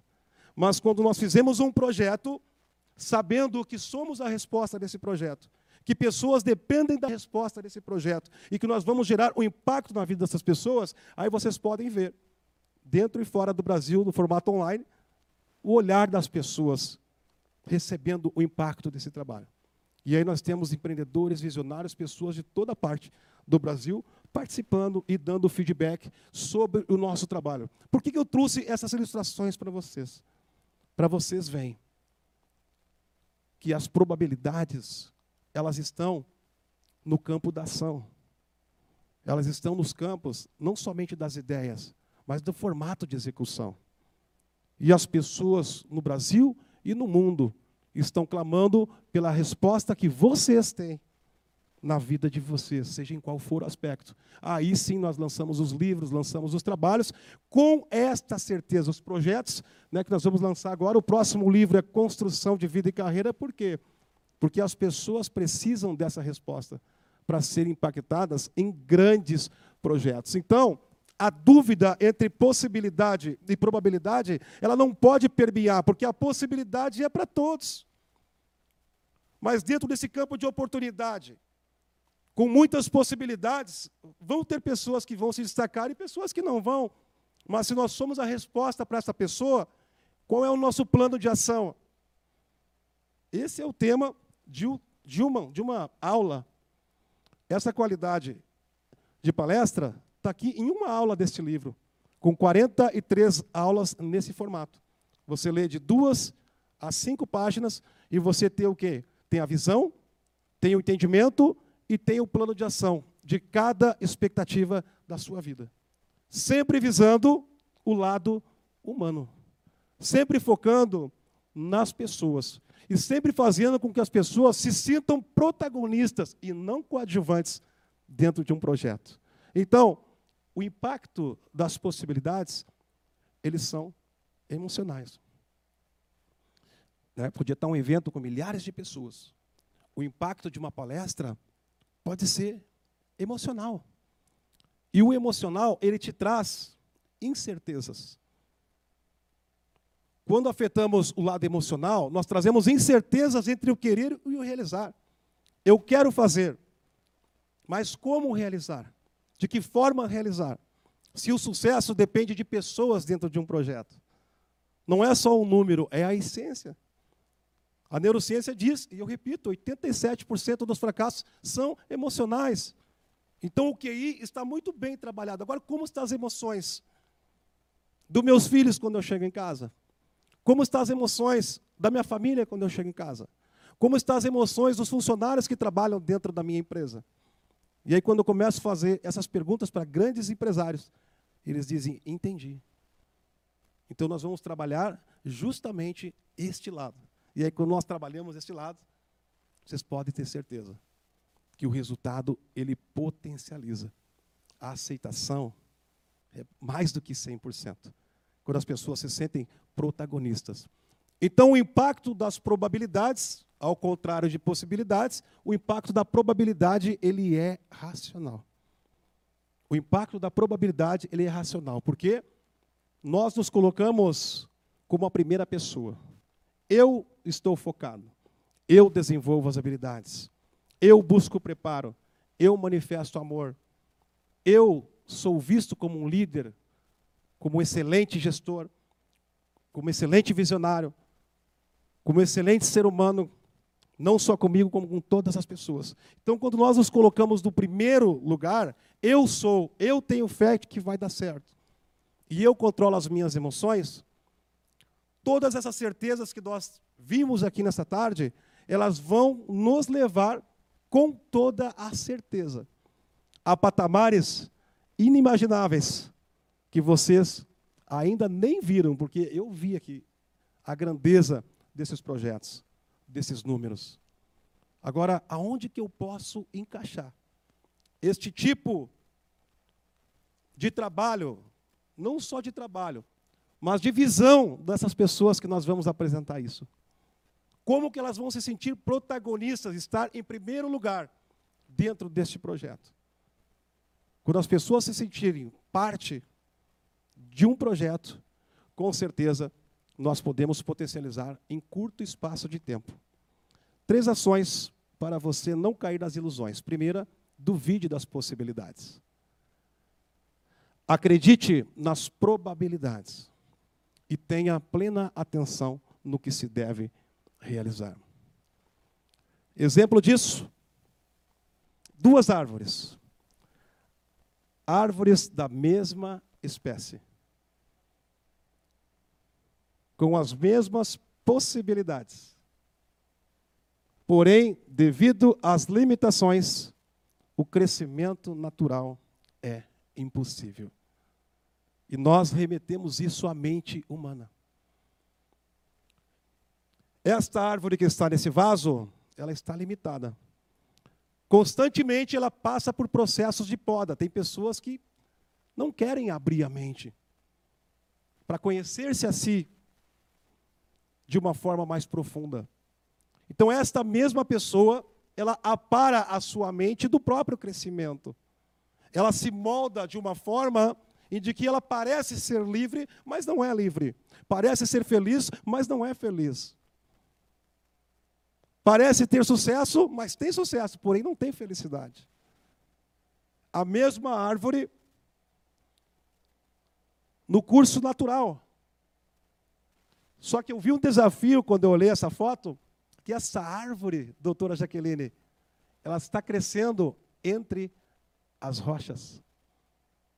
Isto prova qualquer projeto, qualquer sonho, qualquer mente que esteja no curso natural, se preparando, se desenvolvendo em todas as áreas, tanto no consciente emocional quanto no consciente intelectual. Quando a mente está sendo trabalhada desta forma, as rochas representam um desafio, mas ela está no curso natural, não tem limitação de expansão, não tem limitação de crescimento. Então ela passa a ter muito resultado e ser feliz aonde ela deve estar. Assim é a nossa mente. Exemplo disto, Michael Jordan, não aclamado pela plateia, não aclamado pelos torcedores, nem pelo próprio pai, nem pela própria família, nem tampouco pelo próprio treinador. Mas ele tinha um projeto interno dentro dele mas pelo fracasso ele tinha grandes oportunidades, tinha possibilidades, mas a probabilidade era mínima. De tanto fracassar, de tanto fracassar, ele decidiu que não iria mais ser limitado. Ele começou a treinar sozinho. Começou a treinar às escondidas. E aí, num grande dia, um grande campeonato, mais uma oportunidade ele não era a probabilidade, ele estava na possibilidade porque era jogador. Só que como ele estava dentro daquela oportunidade, assim como as pessoas vão estar dentro dessas grandes oportunidades, elas podem ser uma possibilidade. E dentro dessa possibilidade, ela tem que entender que ela é uma probabilidade forte de ter resultado também. Pessoas, empresas, projetos, liderança, líderes. Então, neste jogo, o principal jogador se machucou. Quem conhece a história já sabe. Aquele senhor está rindo ali deve conhecer. principal jogador se machucou. E aí o treinador olhou, e agora? Quem que eu vou chamar? Olhou e não era. Ah, esse aqui não dá. Só que não tinha outro. Mas Jordan estava naquela oportunidade. Apareceu uma possibilidade. E ele era a única probabilidade. E o treinador olhou para ele e disse assim: ó, vai, arremessa essa bola, mas cruza, não joga na cesta, porque tu não tem competência para isso. Não joga essa bola na cesta, pega a bola e cruza. Que, que ele fez? O próprio treinador colocou limitação nele, colocou ele dentro daquele vaso, aparou as raízes, que era o crescimento, e podou a expansão. Ou seja, tu não vai brilhar nesse lugar, porque tu não tens capacidade. Então, de uma forma calculista, ele não jogaria aquela bola na rede. De uma forma premeditada, ele não jogaria aquela bola na rede. Só que ele partiu para o consciente emocional. Eu me preparei, eu me desenvolvi, eu me qualifiquei, eu amo fazer o que eu faço, eu amo essa cidade, eu tenho comprometimento com ela, eu amo esses projetos, eu vou fazer isso avançar, eu vou buscar investidores, vou trazer as grandes empresas, vou treinar as lideranças, vou fazer com que essa população entenda que eles fazem parte. Aí tu motiva de dentro para fora, e não de fora para dentro. O Lex Weiner nunca motiva ninguém de fora para dentro, mas sim de dentro para fora. Jordan olhou, escutou aquela sentença mas o consciente estava muito mais forte. O que, que aconteceu? Ele obedeceu o que estava dentro.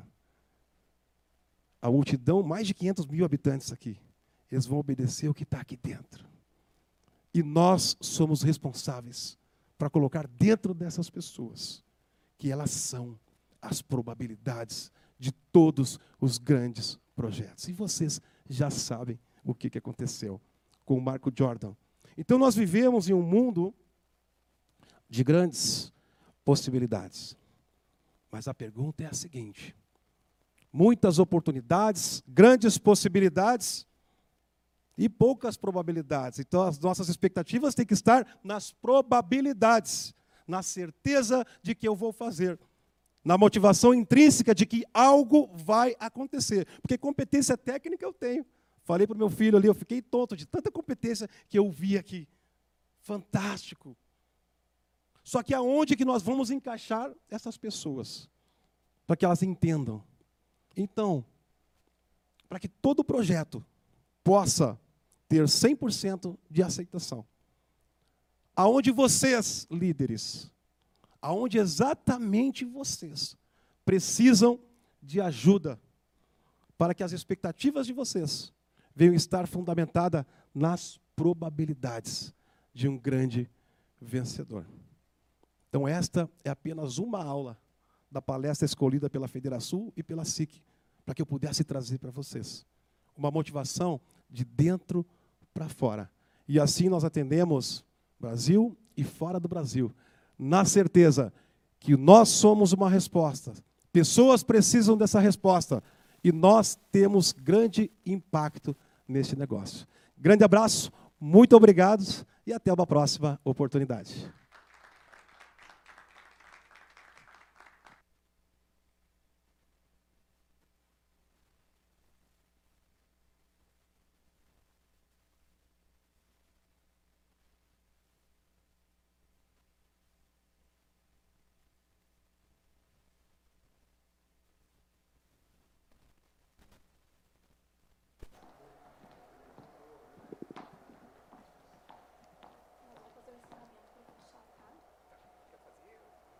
vamos fazer aqui.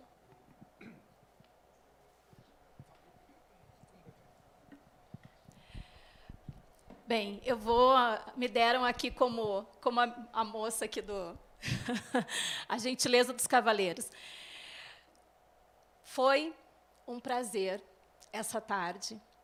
Gravina, Ricardo Vilar, obrigada. SIC, obrigada. Federação, pelo grande evento que realizamos aqui. Os, os painéis de excelente qualidade e palestrantes. o meu muito obrigada.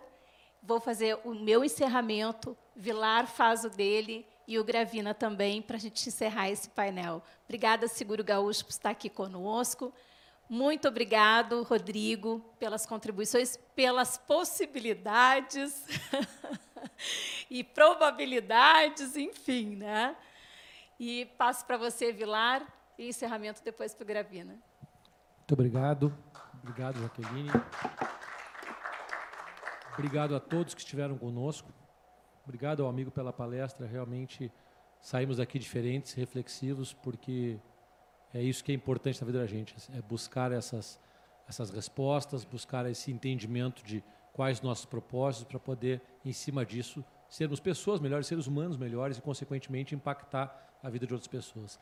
E obrigado Rodrigo pela tua apresentação. Faço minhas palavras do meu querido amigo. É, realmente a gente ouve em tempos modernos tantas coisas ruins, tantas perspectivas, tantas preocupações, e é uma maneira de pensar. É, o, é como eu digo, é o óculos que a gente usa para enxergar. Então, não é por nada que essa região aqui de Caxias do Sul, a região da Serra, é tradicionalmente conhecida como uma região próspera, é por pessoas com um pensamento como o teu, de enxergar o lado positivo, enxergar o que é possível ser feito e não gastar tanto tempo com aquilo que não é possível, com aquilo que não dá certo, mas sim o que dá para fazer. E aí sim isso contamina a gente para o positivo. Então, muito obrigado, porque realmente a gente sai daqui com esse entusiasmo que é característico da região e que nos contamina a todos de forma muito positiva. Muito obrigado a todos pela presença e pela tarde prazerosa que tivemos.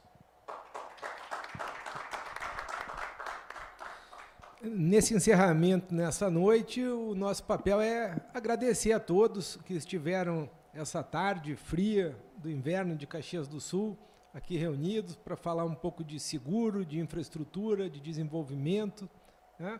Agradecer as autoridades, nosso presidente do MOB, o Rodrigo está conosco, o nosso presidente da comissão da OAB, que tem conduzido tão bem e, e sempre com novas temáticas, com provocações, né, os trabalhos da ordem. E a Jaqueline, com essa dinâmica, com essa energia toda, e uma palestra brilhante que nos brindou hoje, né, com um tema novo, que, com o qual nós precisaremos nos acostumar. Né? E agradecer também aos que nos assistem nas plataformas virtuais. É uma grande alegria estar com todos vocês aqui. Em nome da SIC de Caxias do Sul, são todos sempre muito bem-vindos a essa casa. Boa noite.